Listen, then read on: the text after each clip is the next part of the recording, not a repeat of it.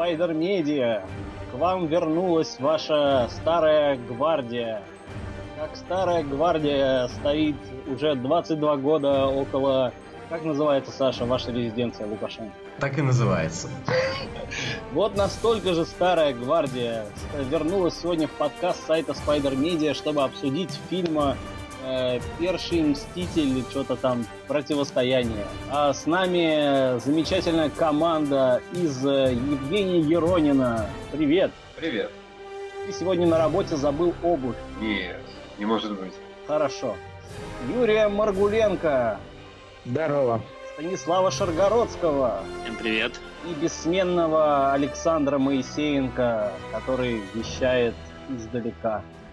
Еще всегда меня не представляют, но теперь я представлю, потому что теперь я гест-стар как бы подкаста. И Роман Катков с вами здесь. И мы будем обсуждать э, киновселенную Марвел, причину множества расколов и противостояний. Ну что, мы готовы? Да, мне очень понравилось, как ты не дал Саше представиться. Ну, в общем-то, в этом ничего странного. Но... По-моему, это, это тоже часть просто классического подхода. Не давать Саше слово. Но, тем не менее, давайте дадим Саше слово. Саша, ты посмотрел фильм «Первый мститель. Противостояние»? Да, да, конечно, я его посмотрел. Как он называется в Беларуси? Да в Беларуси он точно так же называется. У нас же берутся, берут русские копии, а на белорусском ничего не показывают. Он называется «Первый мститель согласия», потому что это Беларусь. Там нельзя. Нет, ну, если, если очень хочется на белорусском, то это, скорее всего, будет супротстояние.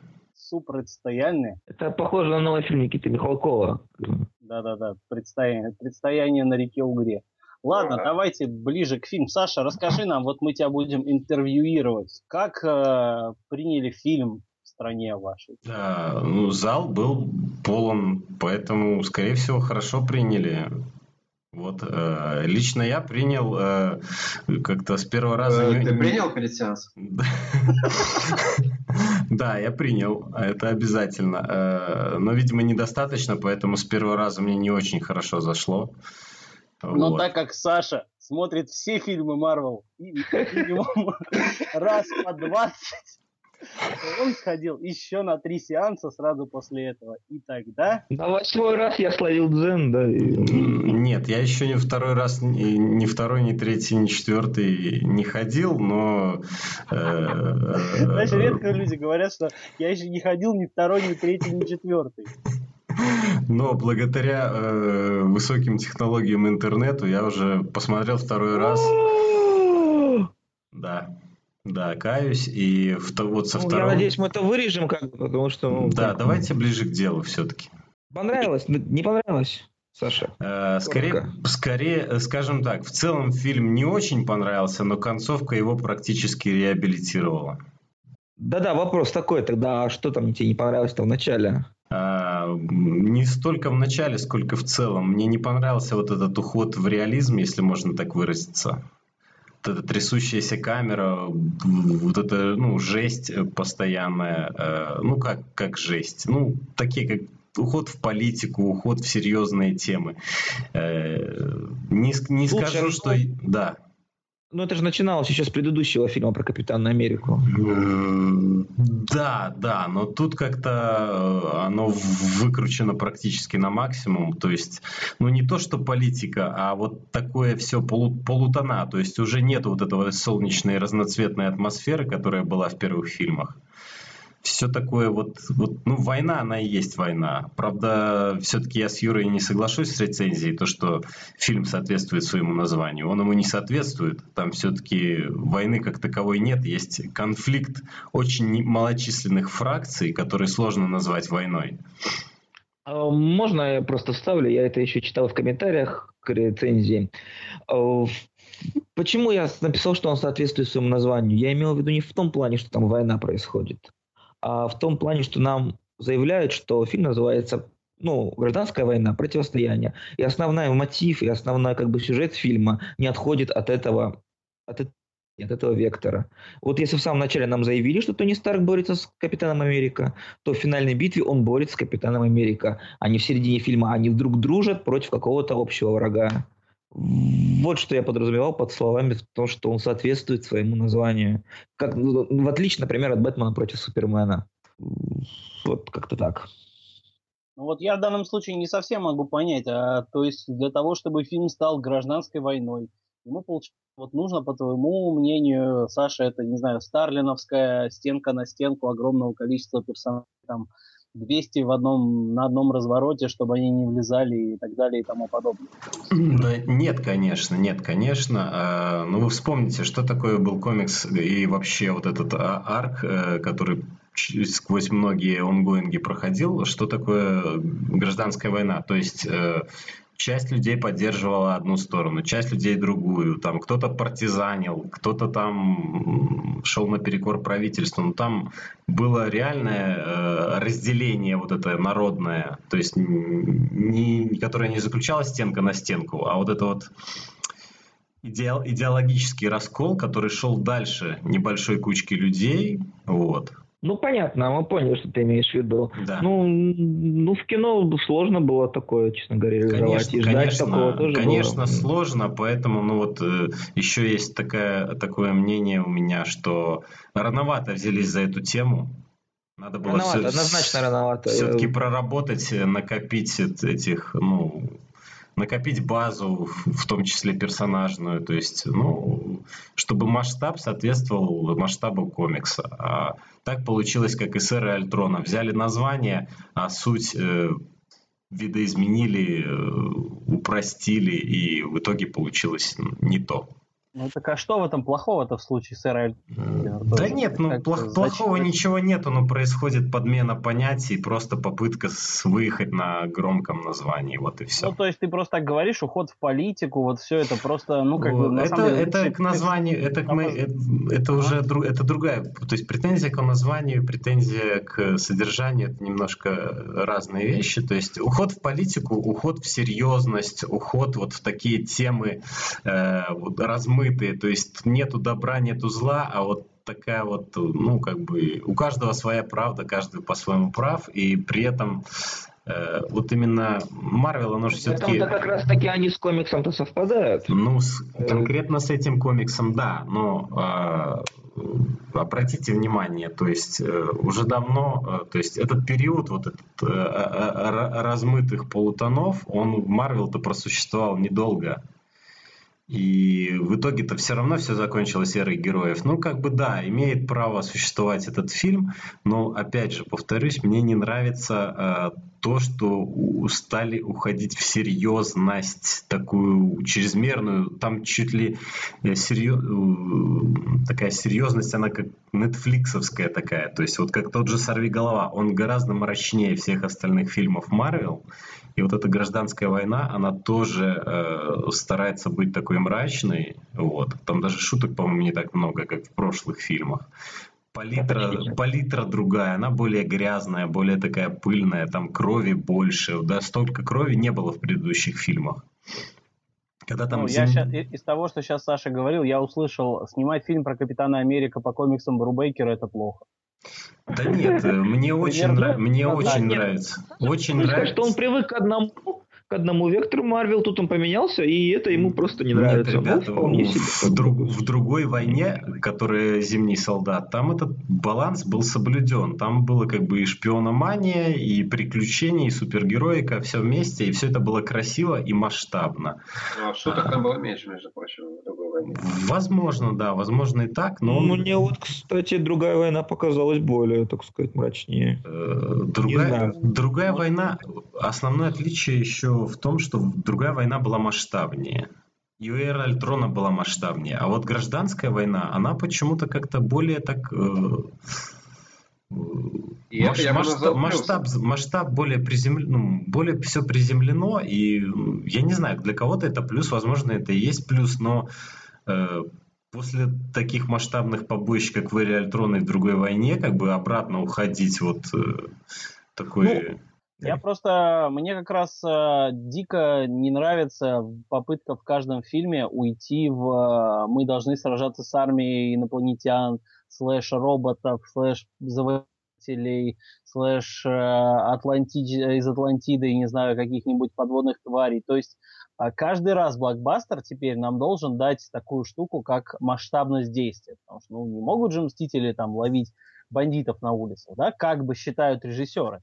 На самом мстители могут вполне ловить бандитов на улицах, как, я не знаю, вспомнить тот же Элиас, где там вся команда там э, за одним этим несчастным Килгрейвом охотилась э, и так далее. То есть мне как раз в данном случае действительно, я согласен, что мне кажется, что именно сжатие этого действия, оно работает лучше, потому что, ну, не знаю, когда все время нам должны выдавать масштабную угрозу, в какой-то момент это так размывается, это так приедается, и вот сейчас уже так думаешь, Танос, Танос, там бесконечно, это вот опять стенка вот это вот должна быть, а если у него еще будут какие-то его собственные миньоны, это же какое унылое будет в очередной раз что-то, все бьют всех, и в этот момент ты вспоминаешь, что как бы есть вот фильмы, где они там просто, например, на этой трассе сражаются с одним Баки и там несколькими там наемниками, и там это выглядит круто и реально эпично и красиво, и как бы понимаешь, что вот в эту сторону как-то, блин, больше хочется смотреть. Я не знаю, может, это только у меня такое ощущение. Нет, нет, не только у тебя. Стас, а ты что думаешь в плане масштабности вот э, событий происходящих? Я вообще хотел выступить э, совершенно непопулярным и э, абсолютно противоположным мнением всем. Я считаю, что это очень плохой фильм. Вот. Э, ну, и к масштабности еще вернемся, я просто в целом. Вот. Я просто считаю, бросил что... такой сейчас, ага. Ну, да, потому что сейчас какая это было вокруг да около. Я считаю, что у этого фильма э, абсолютно те же структурные проблемы, что у Бэтмена Супермена. Вот. И они просто не бросаются в глаза по той простой причине, что братья Руссы, они ну, банально более талантливые фильм, фильммейкеры, чем Снайдер. Вот. Э, в «Бэтмен против Супермена» было два фильма или три фильма, как кому угодно. В одном. Здесь то же самое. Здесь Или есть... ни одного. Здесь, здесь есть э, отличный фильм, потенциально отличный фильм под названием «Сиквел Зимнего солдата». Ну, не знаю, какое название. Кстати, по названию тоже вернусь. Я считаю, что «Гражданская война» совсем неуместное название, но неважно. Вот. А первый фильм – это потенциально хороший сиквел фильма э, «Зимний солдат», а второй фильм – это «Гражданская война», которая была навязана, которая была впихнута в этот фильм, и которая в итоге его структурно раздробила и не дала первому хорошему фильму стать хорошим. Вот. Э, я считаю, вся часть гражданской войны, она просто ужаснейшая. Она начиналась неплохо. Неплохо в плане того дискурса, который был у Капитана Америки и Железный Человек в начале. Он был нормальный абсолютно. А, но вся причина конфликта притянутая херня. Потому что то, что было в начале сцена, она была снята типа такой же катализатор, как был в комиксах. Только э, в комиксах этот катализатор был немножко другого уровня. Там этот спидбол с э, новыми воинами записывали реалити-шоу. Ну, понятно, да, это мы... Да, не, я просто хочу сказать, что там была показана абсолютная безответственность. Просто какие-то чуваки, у которых появилась сила, и они э, шутят, прикалываются, думают, что все окей, и потом херакс и взрыв, короче, погибают тучу людей это нормально. Ну, то есть нормально, что из этого произрастает конфликт. Какого хрена каким-то непонятным ребятам, безответственным, и все пошло-поехало. Здесь э, да, конечно, происходит инцидент, там то все, но потом начинаются предъявы какие-то нелепые. Предъявляют Нью-Йорк, который, извините, самые, сами военные сбросили туда атомную бомбу, которую герои нейтрализовали и спасли этот город. А, предъявляют Вашингтон, а, в который стал э, проблемой только из-за того, что правительственная организация была коррумпирована и вся прогнившая. Вот. Единственная действительно адекватная предъява это была Соковия, но как бы все сошлись на том, что Тони Старка надо было просто посадить в тюрьму сразу после конца фильма. Ну, вот. сейчас твоя позиция, кстати, звучит очень хорошо, как э, позиция Капитана Америка. То есть э, в плане, значит, тут виноваты политики, люди в костюмах и Тони Старк. Постойте, постойте, смотри, там в чем же все дело было? Им не предъявляли. Они показали это видео, они показали так, как люди сейчас реагируют на Мстители, на их поступки. До того, как Мстители появились, никаких таких инцидентов не происходило. Вот они появились, может быть, это не по их вине, но вот эти обычные люди, которые смотрят это по телевизору, они этого не понимают, они это не видят. Это, это, это Они мысль говорят. была высказана Виженом. Это не то, что люди думают, что Мстители появились и появилась проблема. Ну, нет, неважно, кем она сказана, как бы, э, нам создатели доносят эту мысль. Пускай ее озвучил Vision, как бы, неважно.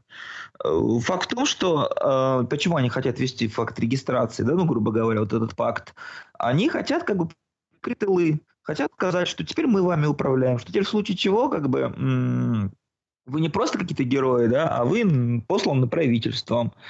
Вполне как бы адекватная такая мысль, не знаю, Ну, вопрос для- такой, для почему, имиджевая. почему конфликт В возникает первую здесь? очередь имиджевая. Конфликт возникает именно здесь. Почему он не, появи- не появился после Вашингтона? Почему он не возник после Соколи? Почему возник Это здесь? такой вопрос, ну, накипело, вот пришел тут. Ну, До это, этого рост был не у власти. это называется... пришел, решил подойти к этому вопросу так, как бы. ну, Да, Рос, который сбросил Abomination на Нью-Йорк. Ну, ладно, неважно. Я считаю, что это обычная притянутая херня, когда нужно выдуть э, эвент, придумывается какой-то триггер, все остальное под это подстраивается. Это как раз то, о чем я говорю. Это навязанная линия гражданской войны, фильму, в котором этой линии не место. В этом фильме место линии э, Зимнего солдата. И поэтому я считаю, что этот фильм должен был реально называться Captain America Winter, Winter Soldier. Потому что она ключевая. У нас, во-первых, не один Зимний солдат, ну там, ладно, еще есть пять других аналогичных персонажей. У нас все зацикливается на том, что сделал Зимний солдат. Вот эта линия центральная. А Ну, здесь в гражданская данном случае, вот да, хочется упомянуть, что я тут просмотрел какие-то вещи и вспомнил, что, ну, так начинался, собственно, первый а, арк э, Winter Soldier Брубейкера, А, когда он писал серию, вот уже, по-моему, в первый раз, когда ее запустили, Winter Soldier именно сольник, там э, как раз была вся эта идея с э, пятью другими замороженными Soldier'ами, как он за ними охотился и так далее. То есть, на самом деле, ну, как бы, чисто по комиксной теме хочется сказать, что, по сути, весь фильм действительно основан на двух брубейкеровских сюжетах. Первый М. это первый это вот этот, который я упомянул, первый арк Soldier э, комикса, а второй это э, Трайл, Женя меня может поправить, как назывался Трайл э. Зема. Ну, в То общем, есть да, это, Это где-то 610 615 номера, опять же, Капитан Америка Брубейкера, в котором Зема, собственно, предъявляет зимнему солдату за все его преступления, которые он совершил. То есть в данном случае я хотел бы сказать, что ну хотя бы здесь у нас э, есть четко э, две вещи, по которым, которыми вдохновлялись, когда снимали этот фильм. И если бы эти две вещи остались двумя вещами, у меня к этому фильму, скорее всего, не было бы ни одной претензии. Потому что мы получили бы э, примерно того же уровня, что и Winter Soldier, предыдущий фильм. Это был бы крепенький и интересный такой э, шпионский боевик, э, в котором э, нормально развивалась линия, которая была в прошлом фильме под- поднята. То есть Ну, вот, сейчас, вот это на самом деле интересно, да. Понимаете, в чем? Вот сейчас появляется такая ситуация, вот ты, вы все время обращаетесь к Брубейкеру, вот теперь представьте, что гражданская война, она была бы не отдельной мини-серией, э, которую Марк Миллер писал, она бы прям воткнулась бы в ран Брубейкера. Вот прям взяли бы и весь сюжет разыграли там. У него там была своя линия с Зимним солдатом, прочее-прочее. Эта линия продолжалась. И тут Херакс ему говорят, Эд, ну тебе надо написать еще гражданскую войну, арк на 7 номеров, ну как-то вот туда вписать еще Зимнего солдата. И получилась Ну, бы херня. Стас, А между прочим, если так вспоминать, так во многом-то и было, когда у него развивался свой ран, и тут была гражданская война, и капитана просто, ну, убивают. Ну, нет. Во-первых, капитана убивают. Все-таки это была линия его же собственная. Он эту линию потом развивал с э, красным черепом и прочее. Нет, развивал, и не спорю. Вопрос, кстати, вот тогда, интересно, это было навеяно именно необходимостью каких-то жестких изменений после гражданской войны? И или, то, это он, э, или это он э, изначально так запланировал? Кто знает. То есть И это- то нужно понимать, что да, конечно, он таинился к этому ивенту, потому что у него не было выбора, но при этом э, вот в этих таинах он продолжал свою линию. Туда не попали разборки многомиллионные, кучу персонажей, вот эта вот вся херня, которая была в гражданской войне, она не попала туда. А в этот фильм попала. И в результате мы как бы получаем сначала, я говорю, в принципе, мне нравилось, как начиналась их дискуссия. Вот. Но потом нам не оставляют никакого выбора э, зрителям. Нам начинают показывать, какое ужасное правительство. Оно ужасное на каждом шагу. Вот. И э, в конечном итоге зрителю, как в комиксах, выбор не был дан у нас, я не знаю, если остались какие-то сторонники позиции Старка к концу, мне сложно сказать. Но то, как показали, что сделало правительство, сразу засадив там героев в тюрьму и прочее, прочее, ну, это одно. Вторая, вторая, это большая проблема. Это вся сцена в аэропорту. Боже, она настолько все вот это шапито, которое из ниоткуда прилетает, она настолько выбивается по вообще вот по повествованию фильма идет нормальная линия, а потом такая, ну ладно, давайте рекрутингом наниматься. Да, у тебя кто, а у тебя кто. И пошли вот эти вот гэги, приколы, э, передышки, поржать. Ну, и я уже не говорю про саму сцену, когда там Winter Soldier бежит с, там, с Фелконом. И такой, это кто? А какой-то акробат. Ну, ну елки-палки. Ребят, у вас как бы вы, вы определитесь, снимаете фильм, в котором барон Зема мстит супергероям за то, что погибла его семья, котором Winter Soldier убивает родителей Старк и прочее, либо у вас клоунада э, а-ля Тор номер два и прочее.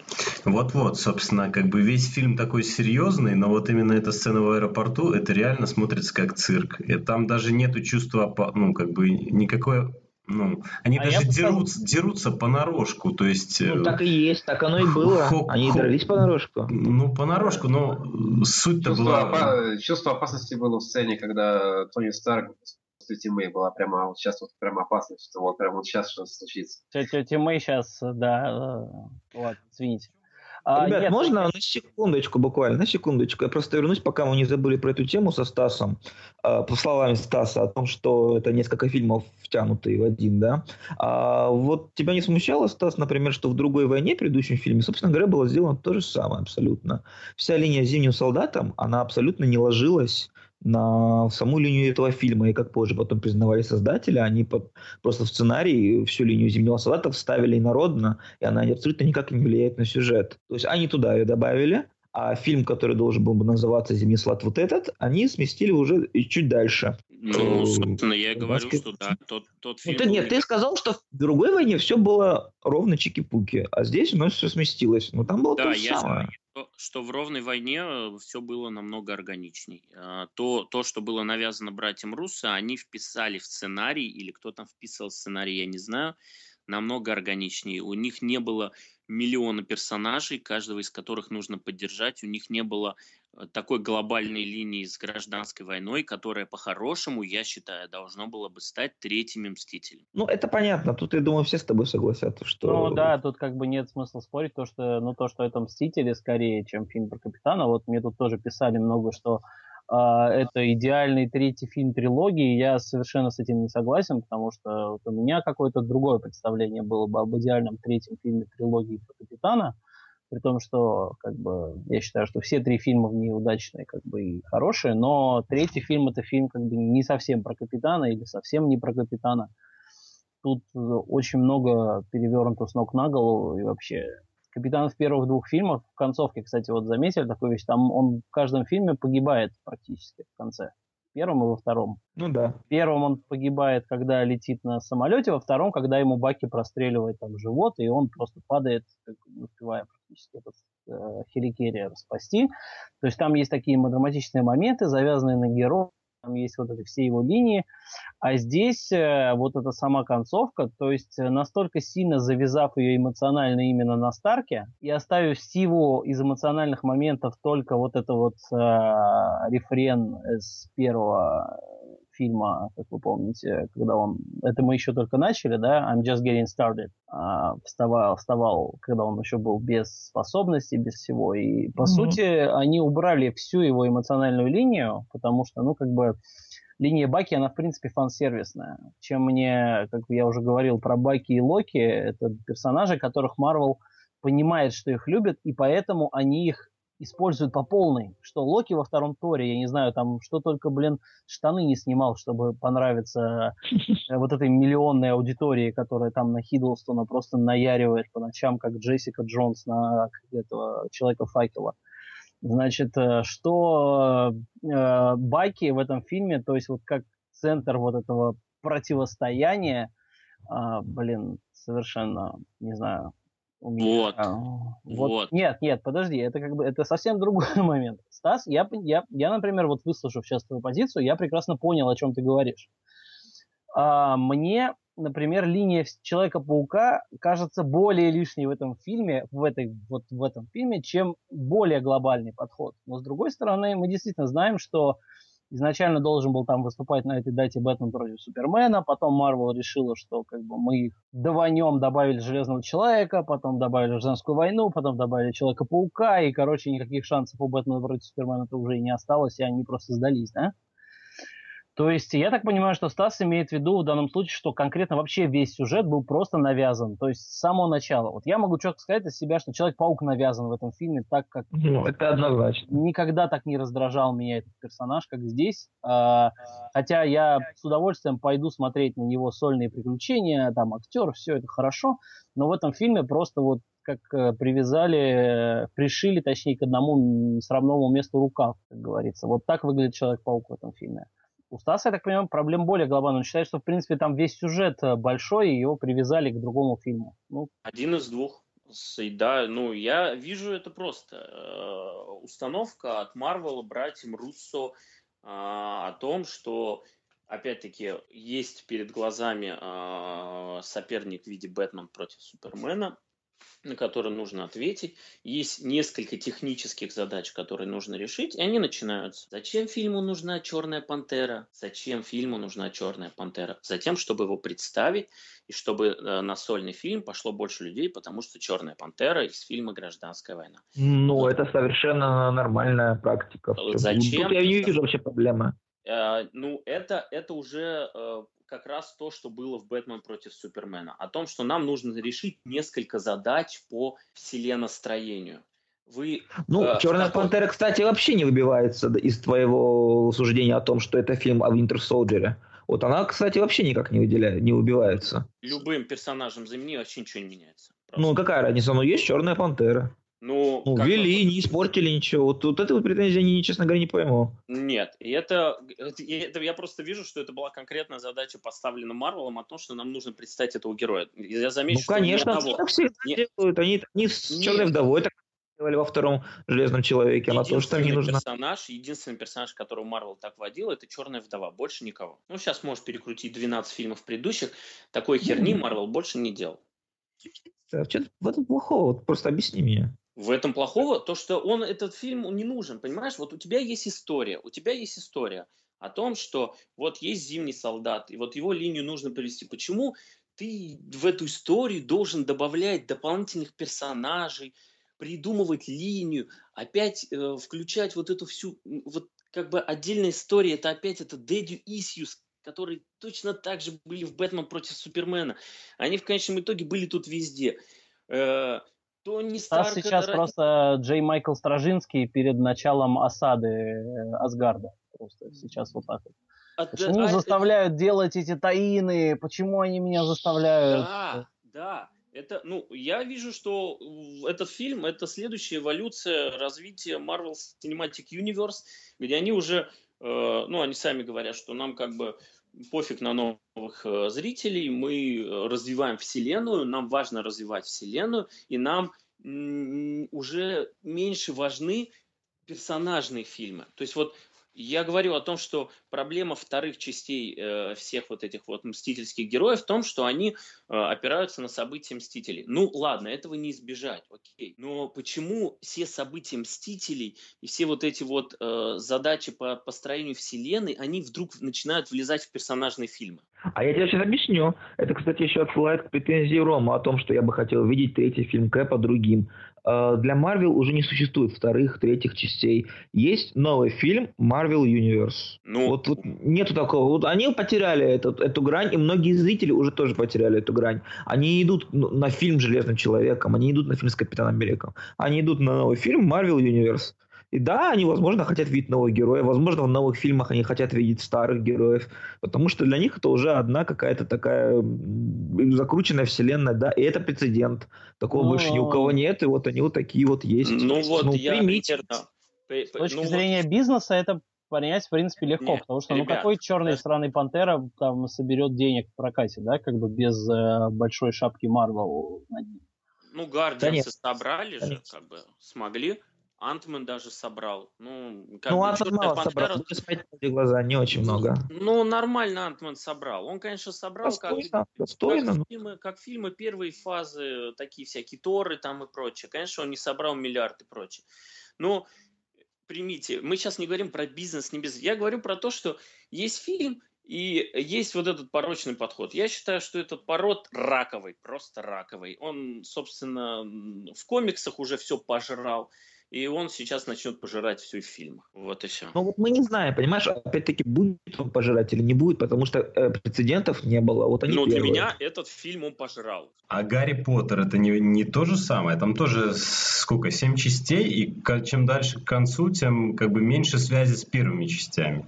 Не, ну это все-таки ну, история про одного персонажа, как бы. Ну, персонаж один, но вот я смотрел там первую, шестую, и в шестой мне вообще было непонятно, кто все эти люди. Не, ну ты То же самое, абсолютно. Да при чем тут то же самое? У тебя преемственность потерялась где-то на, на третьей части там или на четвертой, вот и все. Ну, там по книгам, как и там продолжаются линии, ну, а тут которые по комиксам, были заложены ну, да, начала. да, тоже заложено как бы. В смысле? У тебя есть фильм «Капитан Америка». Фильм «Капитан Америка» и линия с зимним солдатом, которая была поднята в предыдущем фильме. Ты делаешь его сиквел, делают его те же создатели. Почему в этот фильм внезапно влезают все существующие мстители, кроме тех, на кого, наверное, не хватило бы денег, потому что уж слишком много. Вот. И еще кучу персонажей новых представляется всякие Мартина Фриманы, которые да, Нет, я, я не оправдываю, я не оправдываю вот эти бел, ну. белые нитки, э, которыми пришиты некоторые ходы там и линии, но э, тот же Vision, э, там, по-моему, только Vision э, рассказывает о том, откуда он взялся, а остальные, там, Человек-муравей, там даже Тони Старк спрашивает, ты вообще кто такой? Да нет, здесь, нет. Все, здесь все просто. На самом деле, как бы это, это не самостоятельный фильм, это уже всем понятно. Они сами уже сказали сто раз, что это не самостоятельный фильм. Вы как бы вы не можете, вот как бы даже вот если сейчас сделать комикс какой-то, вот хочется его сделать самостоятельным, да, чтобы новые читатели сразу могли а, сказать, вот я все знаю, я про этого персонажа все понял, потому что мне здесь флешбэк показали, а здесь так. Но это уже не самостоятельный фильм.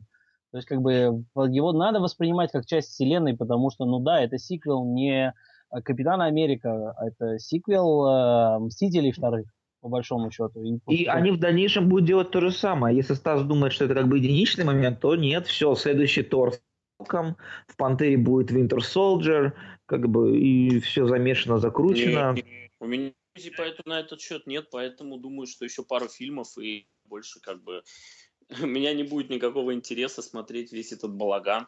И, кстати, вот ты, Рома, приводишь в пример комиксы комиксах гребаные ивенты выносятся в отдельные серии. В комиксах, в комикс Эда Брубейкера не добавляется гражданская... А здесь я не... Нет, здесь я спорить не буду. И то, здесь, это... и Мы здесь. уже все согласились, что это, не, что это не Капитана Мстители. Мы согласились, да, что ну, я что в, в Марвел вселенной эвенты это фильмы Мстители. И то, что они запихнули мстительский эвент в камень на самом деле интересный фильм «Капитан Америка», размазав его вот этой всей громадиной херней, меня это прям, ну, сори, это ужасно. Ну, позицию Стаса можно понять. Но это мнение, это мнение. Это, бы, да, это да. аргументированное мнение вполне, потому что, как бы, ну, действительно, третье, я еще раз, я поддержу, что третьего фильма о Капитане, которого я хотел, я, например, не получил. Вот фильма о Капитане не было. Были 2,5, да, как мы уже все, по-моему, постановили. И плюс э, Мстители 2,5, плюс э, э, Amazing Spider-Man 0.1, да, как бы, как это говорится. Там. Нулевой. Ну да, нулевой, то есть э, выпуск, который типа должен представить Ангоинг. И заодно еще как бы нулевой выпуск Пантеры, да, и так далее, и тому подобное. Мне, кстати, интересно, почему у нас Евгений молчит по данному поводу вообще? А, я сослушался вас просто. Э, ну что, я согласен. Жрешь, не со... честно. А, нет, уже доел, доел. Я, в принципе, я согласен с мыслью Стаса. Я не знаю, что этому можно возразить. Э, да, в Америке выходит каждый месяц эм, десятки комиксов. Э, году это получается уже, наверное, не сотни, а тысячи. А фильмов у Марвела выходит 2-3 в год, и каждый из этих фильмов, он уже не самостоятельное не произведение, это выжимка того, что произошло в разных линиях персонажей. Потому что нельзя какого-то персонажа забыть на два года. Он должен обязательно где-то мелькнуть, иначе зритель думает, что есть такой персонаж. Надо их всех показать. Пусть даже вот хотя бы на одну минуту в фильме, но надо напомнить, что они есть. И да, этот фильм это уже э, просто следующий фильм Марвел вселенной. Я, кстати, вот мысль, когда Стас говорил про то, что вот как же так, это она ведь сама пыталась обрушить ядерную бомбу на город. Ведь в этом фильме такой же конфликт, как Бэтмен против Супермена, что интересно. Там тоже герой, который много себе позволяет, который пытается контролировать. Но в том фильме мы автоматически становимся на сторону Бэтмена эмоционально. А в этом фильме мы автоматически становимся на обратную сторону в том же самом конфликте, который, в принципе, тот же самый. А почему? Потому что эти фильмы, они по-разному показывают э, насилие и его последствия. И оба не сбалансированы. Ни в одну, ни в другую сторону. То есть мы не можем прочувствовать обе стороны капитане мы все равно склонены в сторону капитана, хотя как бы должны быть склонены в сторону капитана. Хотя на самом деле у него очень мало аргументов за его сторону. Также ну, и... на самом деле, давайте это обсудим. Мне кажется, вот сейчас, например, э, Стас очень четко высказал много аргументов хороших да, за сторону капитана. Потому что вот он говорит, что невозможно встать на сторону Старка после просмотра какой-то части фильма. Но вот альтернативные мнения же есть.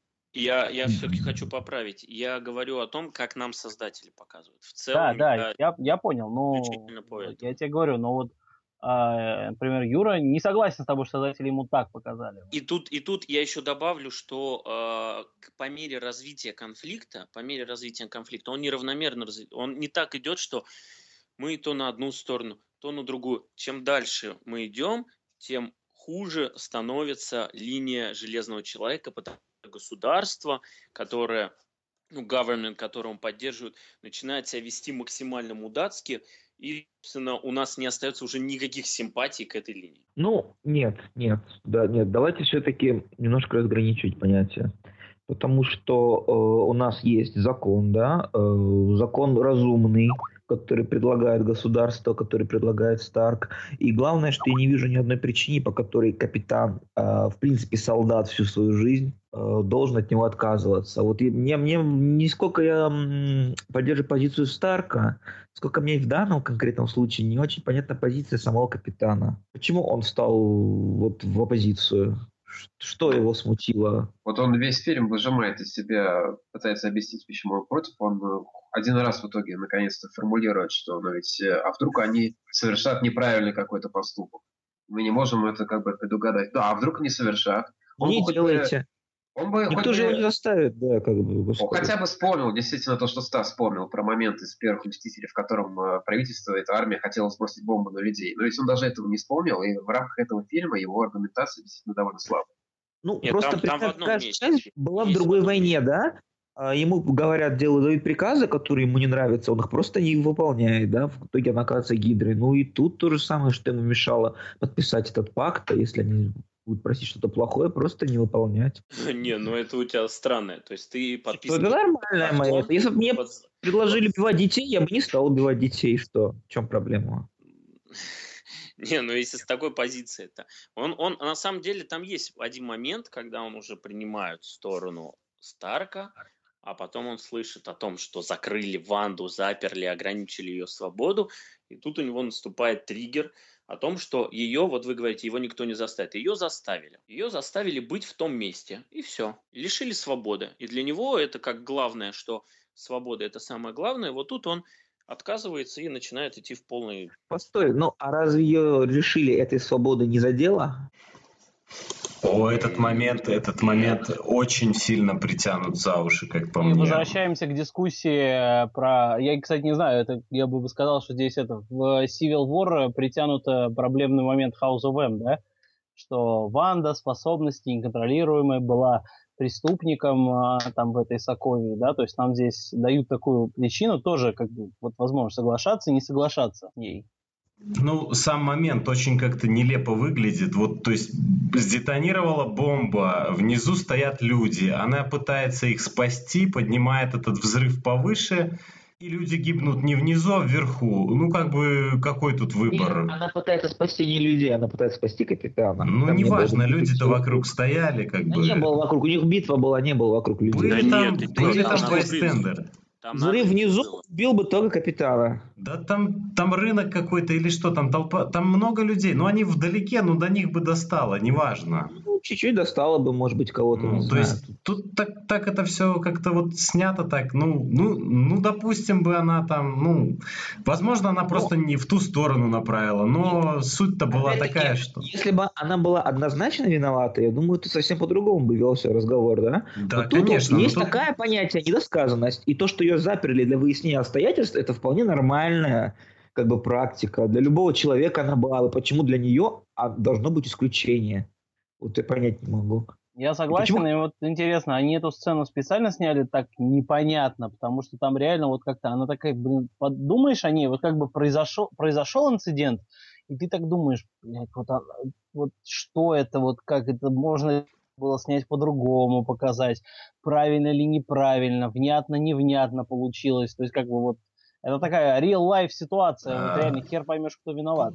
Тут это, э, по мне, так это в минус идет, эта неоднозначность, потому что вы Я вспомните согласен, комикс, э, там взрыв, ну, то есть произошел по глупости, и там было понятно, что вот э, неопытные супергерои повели себя там халтурно, в результате было очень Бросили детей много... понятно. Да. Нет, ну здесь так сделать, значит поставить крест на персонажа. А просто. здесь этот момент, на котором держится там половина сюжета фильма, ну, он должен цементировать весь этот э, сю- глобальный сюжет. А тут этого не получается. Такая размытая основа, и вот на вот этой размытой основе строится все дальнейшее. Нет, на самом деле, а, как бы, ну, немножко, конечно, и размытая основа, но смысл все-таки в другом. Смысл, а, почему капитан в итоге э, не подписывает, да, в итоге все равно идет против всех, это Баки, да, он ради своего друга э, идет против правительства. Все остальное уже, на самом деле, побочно. Он бы все равно это подписал, не сейчас, там, разозлился позже, сделал бы, он бы все равно пошел на это. Если бы не вот этот его друг, который преступник по всем как бы критериям для абсолютно каждого там в правительстве, для Старка, ну для любого человека. И о том, что он может быть не преступником, знает только один, собственно говоря, э, капитан. Он об этом никому ничего не И, говорит. и немножечко вдова. Ну, немножечко, да. Он только, потому что только вдове он что-то немножко говорит и сам пытается его спасти. То есть сам выходит на преступную стезю, грубо говоря. Потому что ну, правительство делает все правильно. данный момент. Она пытается его ловить, да, пытается, возможно, даже с огнем на поражение, потому что в их понимании это опасный преступник. Да, их обманули, но как, как это понять, как это узнать? Вот Поэтому... мне, мне интересно с вами было бы вот сейчас проговорить, э, как вам убедительны, неубедительны мотивации каждого из героев на стороне Кэпа и на стороне Старка, потому что там, мне кажется, в паре случаев есть такие заметные проблемы, а, которые, может, создатели и хотели, но не все внятно проговорили. Вот, Жень, ты скажи нам что-нибудь по этому поводу. А, Ну, самое простое это то, что э, кто там, у нас, Скарлетт Вич, Алая Ведьма, она на стороне капитана, потому что, э, Потому что он ее спас. потому что он ее спасать. потому что он Да. ее спас. э, Ну, я еще И- напомню, что Тони Старк взорвал ее семью, а так, как бы, в принципе, у нее других вариантов. А, да, действительно, мы как-то забыли. Э, И, естественно, она единственная, кто может сдерживать Вижена, который, в принципе, персонаж, который может остановить сразу всех просто. Он неограниченной силой персонаж, и как бы, вот он есть, и вам нужно что-то с ним делать, поэтому и функция ведьмы в целом это просто его сдерживать.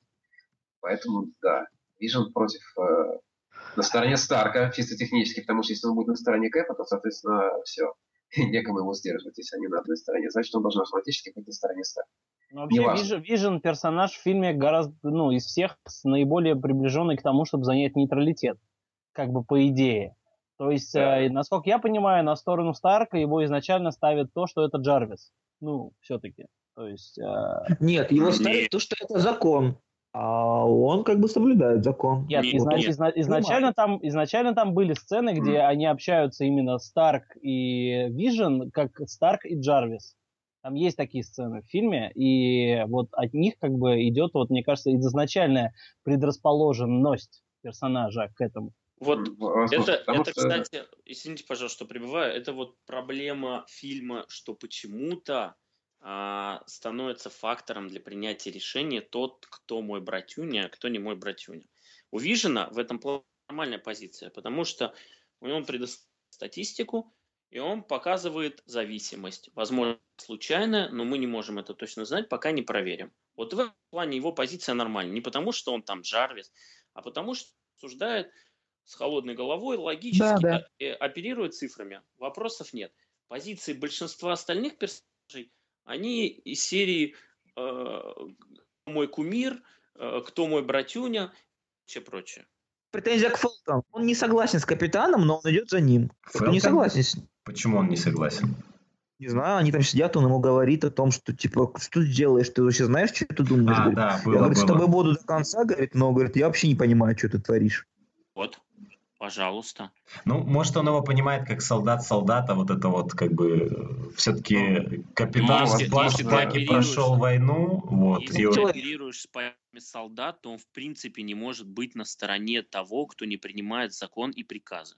Но он же, как, они, они же уже роук после там чего, после другой ну, войны. Да, пошел, потому что этот его братья, да, вот как правильно сказали, да, он пошел за ним, потому что другого никого нету, за кого бы он мог пойти.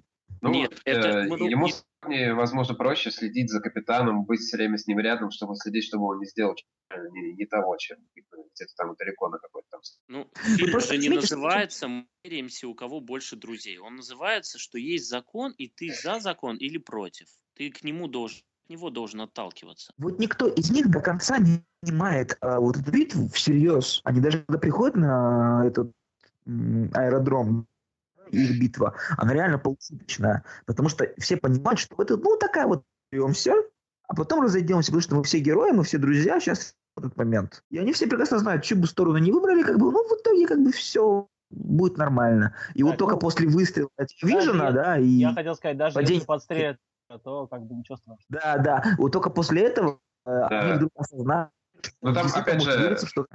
опять же нет претензий, потому что не Vision, он и не черный, и не белый. Там э, российского момента нет. Он красный, он как бы краснокожий, он олицетворяет индейцев. Не, нет. на самом деле там чисто российский, потому что он стрелял в одного негра, попав ну, кстати, подожди, если мы сейчас проблема вот сейчас очень часто полицейских в США, что они стреляют в на поражение, как бы сейчас уже который раз поднимается эта тема, поэтому я считаю, что Vision здесь э, просто... Он себе да. Да, он ну, полицейский. Кстати, вот с Виженом непонятно, он там потом говорит, что он, мол, отвлекся, но вот я пересматривал этот момент, я не видел там, чтобы он отвлекся. Я он отвлекся. как стрелял, так и стрелял. Даже Саш, не дернулся. Саш, мне кажется, надо написать ему письмо. В техподдержку. Персонаж, ты не отвлекся, да, в техподдержку, айтишникам напиши. Ребят, Vision, Vision не отвлекался, ошибка. Так вот, это. поэтому, и вот давайте вернемся к делу, к теме, да, а, поэтому говорить о том, что кто выбрал какую-либо сторону, ну, серьезно, не так принципиально, потому что а никто не ожидал, никто не думал, что это все будет иметь какие-либо последствия. Ну, вообще, это просто у, вот... черной, у черной вдовы был момент, когда она поменяла сторону, именно когда они встретились на этом аэродроме, и она услышала, что Старк нахер хочет их там всех повязать и сдать э, там копам в тюрьму и прочее. И в этот момент она э, решила, что она его предаст, и в конце она помогла капитану. Я ни в одной вселенной не поверю, что черная вдова, даже если бы она этого не услышала, не отпустила бы капитана с их отношениями. Не, ну и давайте отбрасывать то, что поверю, не поверю. Мы говорим о том, что фильме. В фильме конкретно не знаю, вот этот момент проговорен. Когда Черная Пантера начинает преследовать, и она говорит, что я обещала их найти, но не поймать. И тут вот она как бы э, перебегает, короче. Ну, на самом деле, то, что Наташа этот конфликт воспринимает хер знает как, показано и в отношении в драке с Клинтом, например, когда они там, ну мы же все еще типа друзья, там нет, что там такие шуточки, прибауточки, то есть это в настоящей схватке такого двух убийц из э, щита дробь гидры такого не было бы.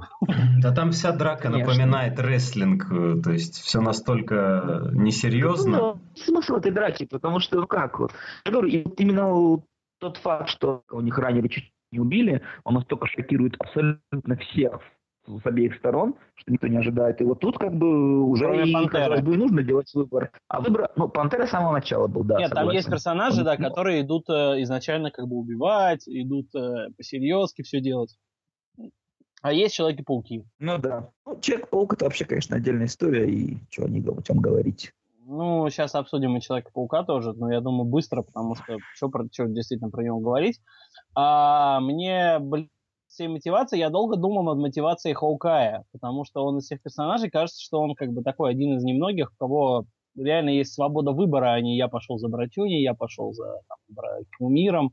Ему как бы скорее даже там никому не примыкать, это скорее выгодное дело.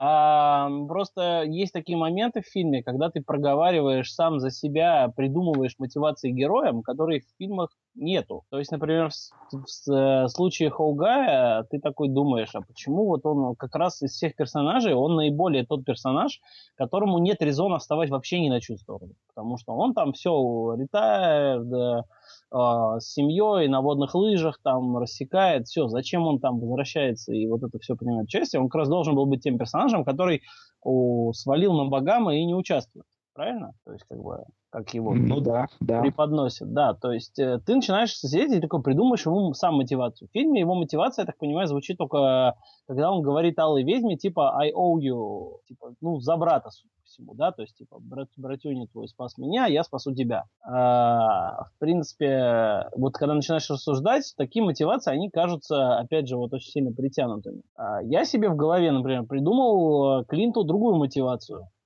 что э, Клинта контролировал Локи, и он не хочет как бы действовать по чужой указке. То есть, чтобы снова бездушно выполнять там приказы правительства, там, убивать все дела и так далее и тому подобное. Но, по-моему, не все персонажи могут похвастаться тем, чтобы, что их вот реально конкретно можно как-то оправдать. Э, смотри, там просто еще в чем дело, да? Я так понимаю, что, э, ну, опять-таки, если рассуждать, да, о, о Клинте, он, да, его контролировал Локи, и он понимает, что, что Winter Soldier тоже контролировали, да, и он пытается за него как-то заступиться. Только это не проговорено, он просто появляется рядом с ними и все. Не ну, проговорено, да, да. Есть, ну, э, за это... кадром капитан ему все рассказал, например. Да, но это за кадром, понимаешь? Вот мы говорим, мы с тобой сейчас отлично придумали персонажу мотивацию, которой в фильме нет. Мы так для себя решили. Отлично, да, все отмазали Хогай, ребята, он отличный парень. Да, ну, блин, это там все персонажи, которые появляются чисто, чтобы подраться на аэродроме, они практически, практически все без аргументации. Не, ну или, Соколиный или... глаз-то пораньше появился, поэтому у него еще более-менее с натяжкой можно прочитать. Ну как, как более-менее? Он появился в этой сцене, в момент, Нет, ну... когда они начинали рекрутинг. Подожди, он Ванду спас сначала. Ты чего? Нет, но я имею в виду вся вот этот момент, у тебя есть 36 часов, и пошло, у тебя кто на примете, а у тебя кто на примете. И они начинают воровать этих персонажей. Это Хокай, который появился из ниоткуда, это Энтман, это Человек-паук, и вроде все. Ну смотри, ну смотри, смотри, какие у них мотивации, да? То есть у Пантеры это месть, нормально. У воителя это, ну, он просто шестерит на железного человека. Нет, воитель это армий мэн, он в любом случае за правительство. Да, да, он шестерит, короче. А, мне старается говорить, ну, он, он, друг, он его старый друг, ладно. Он же не с правительством побежал, а все-таки он с Тони. А, я, я, подожди, я сейчас вот просто, раз уж мы вот заговорили про воителя, я вот вклинюсь и больше не будем просто это писать. Какой же он мерзотный, господи. Как, какой он, блядь, противный, простите меня это невозможно. Ему уже на вид лет 60. Он уже просто актер хороший был всегда.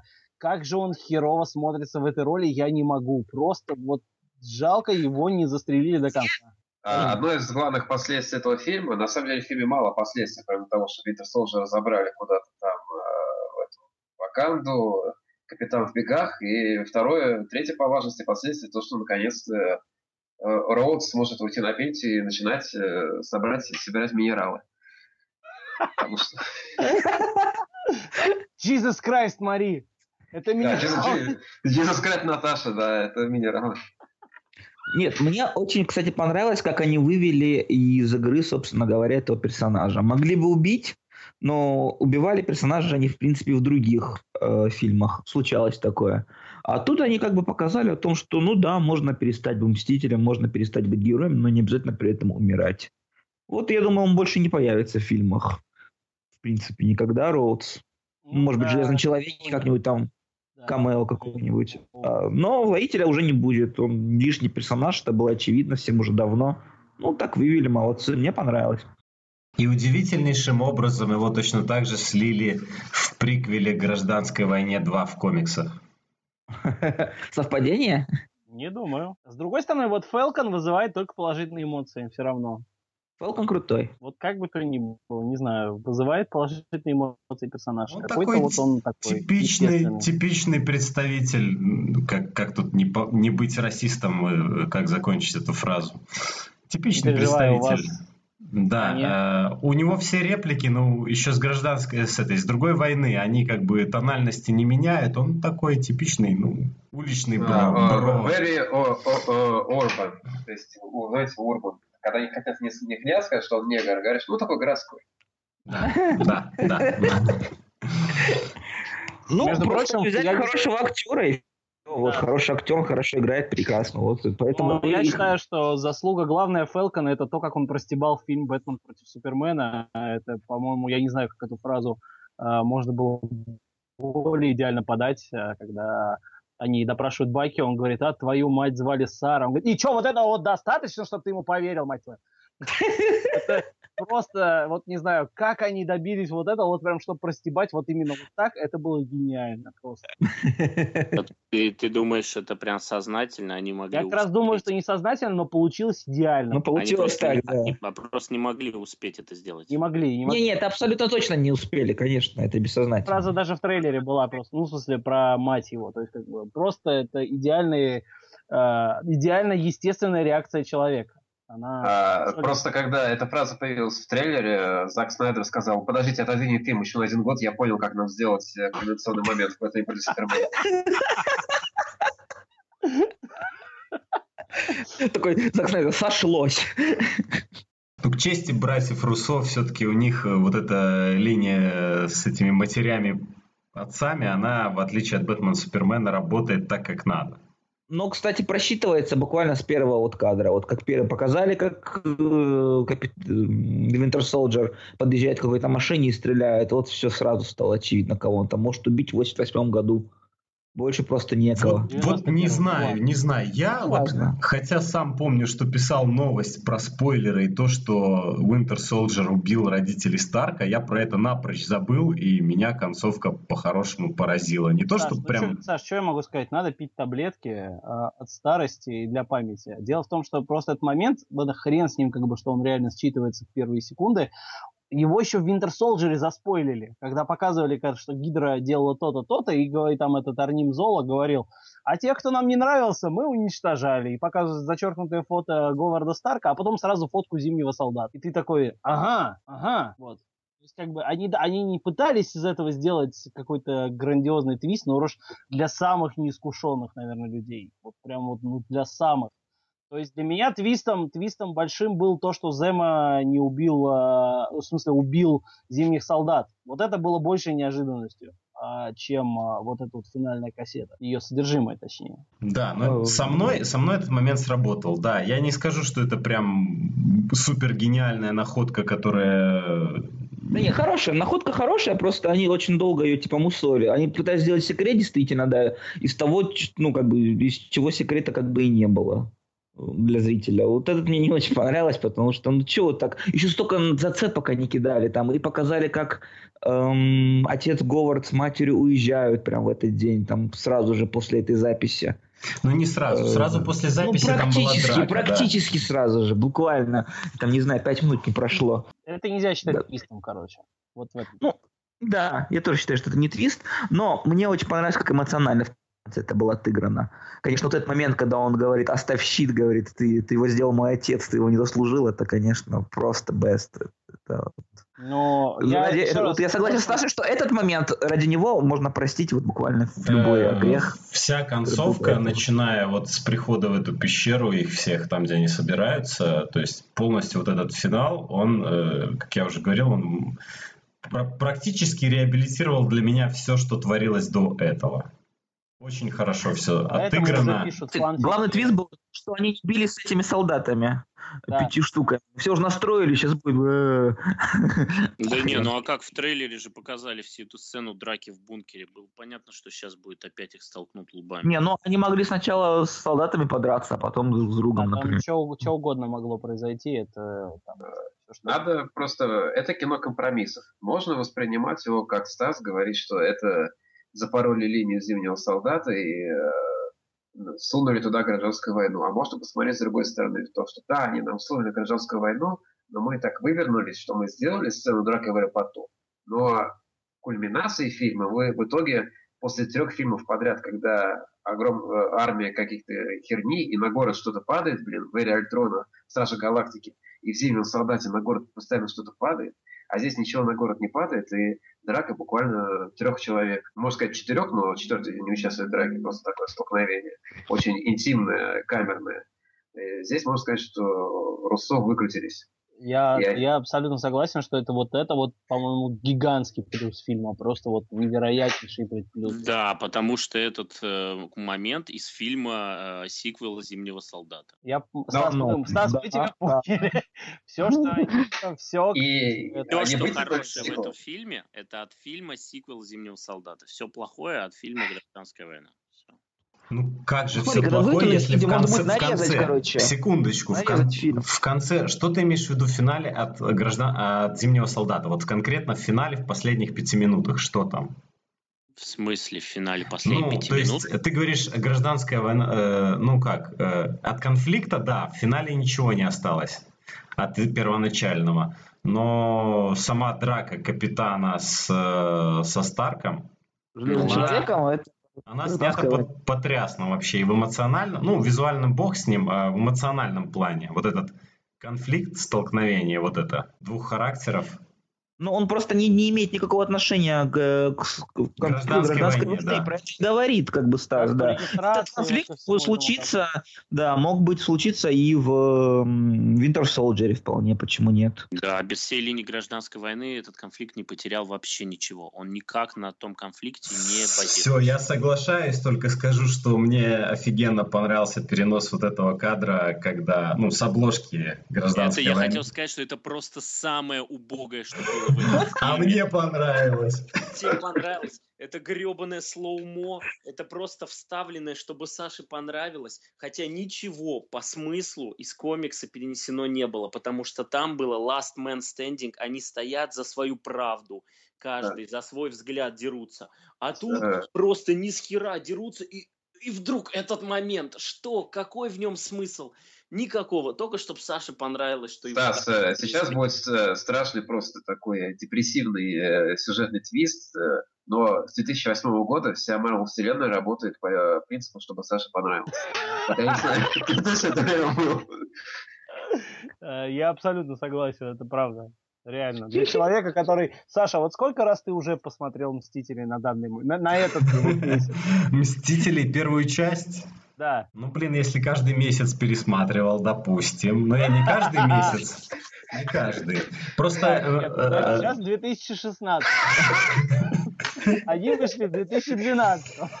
Ну, ладно, не будем, не будем утрировать, но я их очень часто... Я их, я их очень часто пересматриваю. Просто потому, что когда я не знаю, что смотреть, я включаю «Мстители». И это работает всегда. Просто я каждый раз погружаюсь в это во все в хорошем смысле. Хороший мотиватор. Если что-то не работает, фильм включаешь, и это работает. Нормально, все хорошо. Я а, чисто интересно, Саша, а какой фильм ты меньше всего пересматривал из Marvel Universe? Железный человек 2. Да, абсолютно верно. Он самый плохой, самый ужасный. Тор 2 ты часть. Тор 2 хуже, ну ладно. Тор 2, в принципе, нет. Тор 2, ну, я не знаю, он хотя бы веселый, а Железный человек 2, он просто тупой. Я не знаю, как, как это еще. ты тоже чаще пересматриваешь. Кстати, да, но он снят лучше, чем «Железный человек». Ясно. Ладно, давайте вернемся к нашим баранам, точнее, к нашим паукообразным. Давайте быстро поговорим про Человека-паука, потому что мы все-таки спайдер, медиа, нам, нам, ну, нам за давайте, это платят давайте. зарплату. Нам про это, за это зарплату уже Вы не в курсе? Вот сейчас да. часовая оплата идет. Саша, я к тебе, кстати, хотел обратиться, да. С 2007 года я еще ни одного рубля не видел. Сколько там у меня натекло? Все, все утекло сквозь пальцы.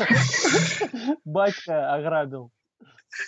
Говорил вам, ребят, что не надо было деньги держать на белорусских счетах. А все просто, знаете почему? Три, Потому три девальвации, что да. Все очень просто. В Беларуси просто нельзя купить вещи, чтобы она тебе принадлежала. И Саша приходится каждый раз платить за новый просмотр «Мстителей». Не, Жей, возможно, возможно, Жей, возможно, честно я тебе скажу, возможно, у тебя уже где-то миллион рублей-то на счету есть, но белорусских.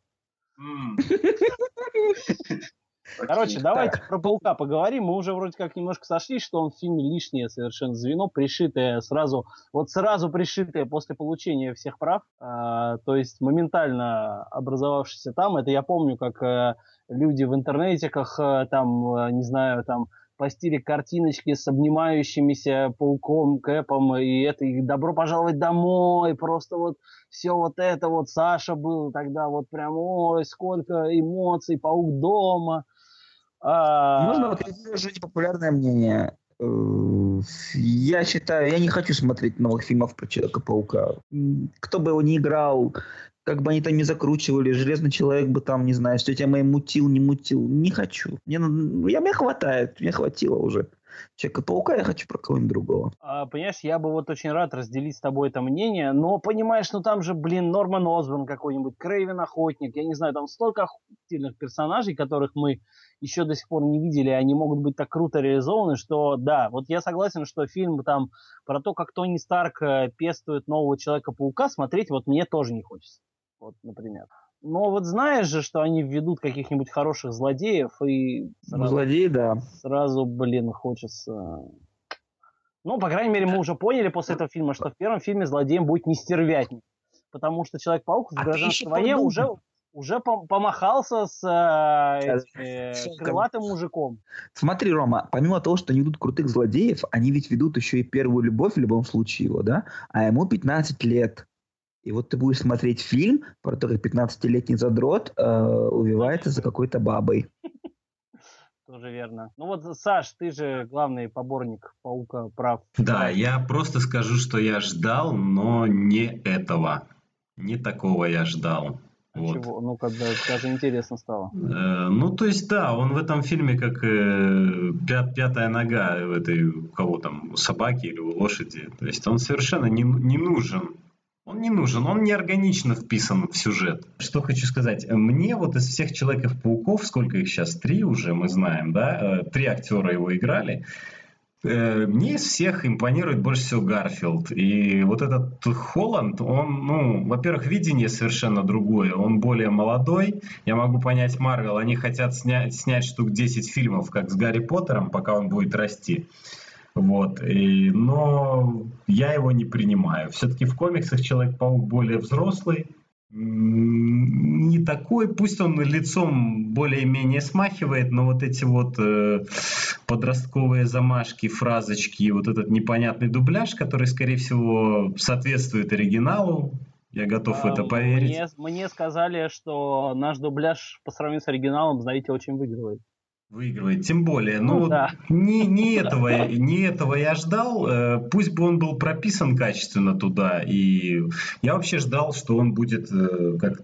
Вот мы говорим, что у нас есть э, грубо говоря, два, два, два сюжетных куска, что Человек-паук будет, ну, пусть небольшим, но тоже третьим сюжетным куском, сюжетной линией. То есть нам покажут, как он там что-то совершает, и после этого его берут в команду. А в итоге его просто тупо взяли, ну, потому что надо было, потому что боссы так сказали, потому что договор с Sony и так далее. Ну, Ну и надо, чтобы стеночка сошлась 6 на 6. Это понятно, но даже тот же Муравей была какая-то подводка в личном фильме у него, а у Паука ну, ничего там, этого не ставили, было. да, Фелкона специально. Да, да. У Паука ничего этого согласен, не было, он абсолютно инороден. Еще одна еще один минус Тони Старка, зачем он взял школьника драться с кибернетическим убийцей, там, не знаю, с какими-то бег, беглыми преступниками, то есть это прям продуманная логика. Ну, он суперсильный, вот и весь ответ. Тони Старк алкоголик. Почему все про это забывают? Тем более, мне кажется, что эту тему просто не раскрывают в кино, потому что Пеппер Потс от него ушла, то есть он бухает, по сути, очень часто, все время, я бы даже сказал. А мне, кстати, понравилось, как они вывели, короче, Гвинет Пелтер уже отказалась сниматься в фильмах. Да-да-да. Человека. И все, как бы, ну, она от него ушла, все, забыли.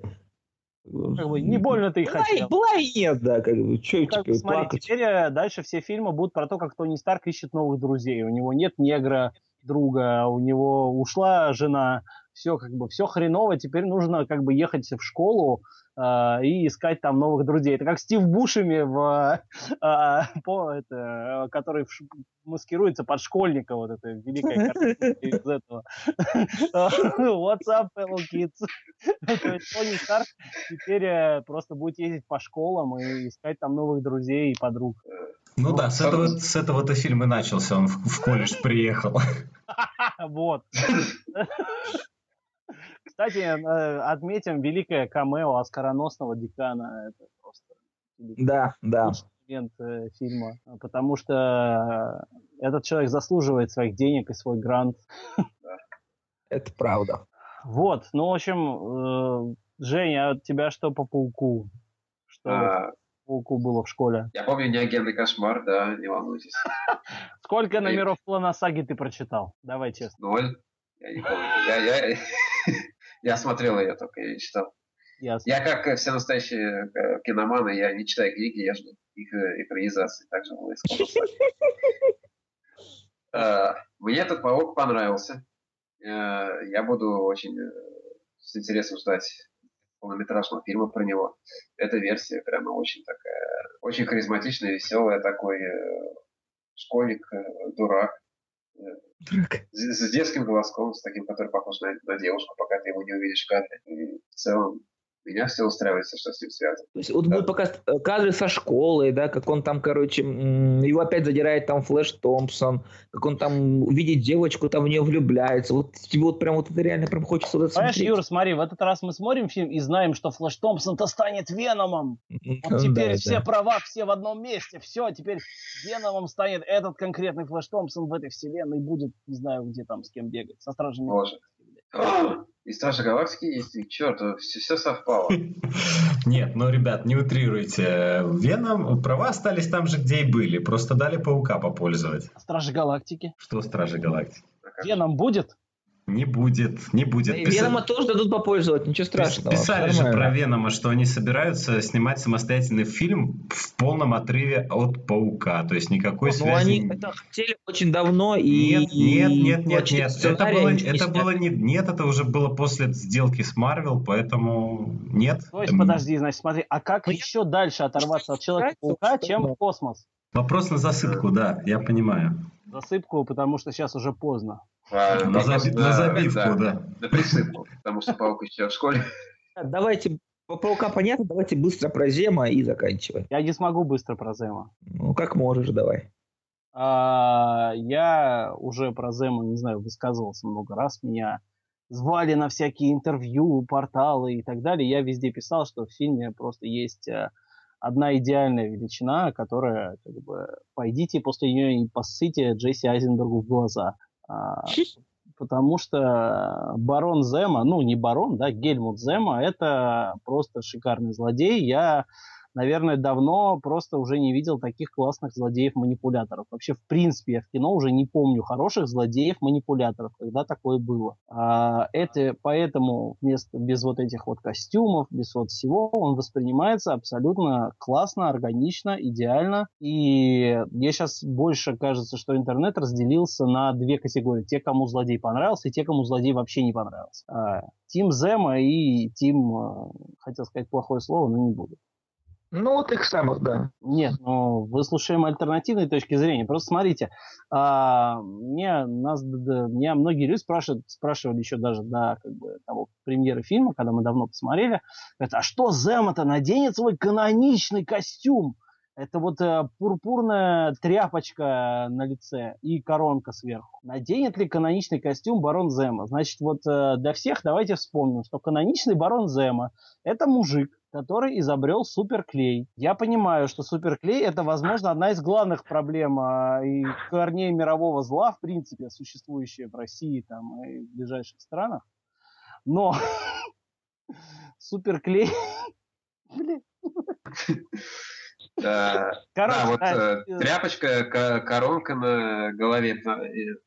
Вырезанной сцене просто показаны его стоматологические как бы эти записи. И известно, что у его коронки есть на зубах. То есть в своей реалистичной манере они справились с адаптацией. Вот, а, так вот, а, Гельмут Зема, да, вот правильно тут писал, по-моему, Ваня Чернявский, что ли, Смотрите, Гельмут Зема в комиксах это злодей из э, европейской страны, который манипуляциями пытается разрушить э, команду Мстителей.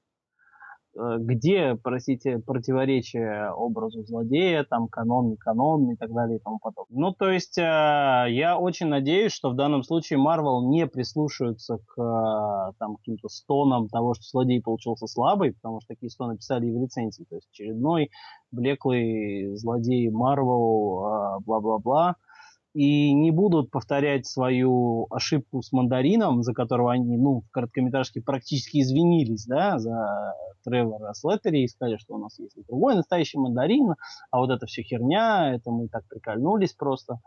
Вот. И я надеюсь, что они не будут вот заниматься подобной херней, и что вот злодей Гельмут Зема с нами надолго и there to stay. Потому что этот персонаж, он очень хорошо сделал все свои функции в фильме, выполнил прекрасно.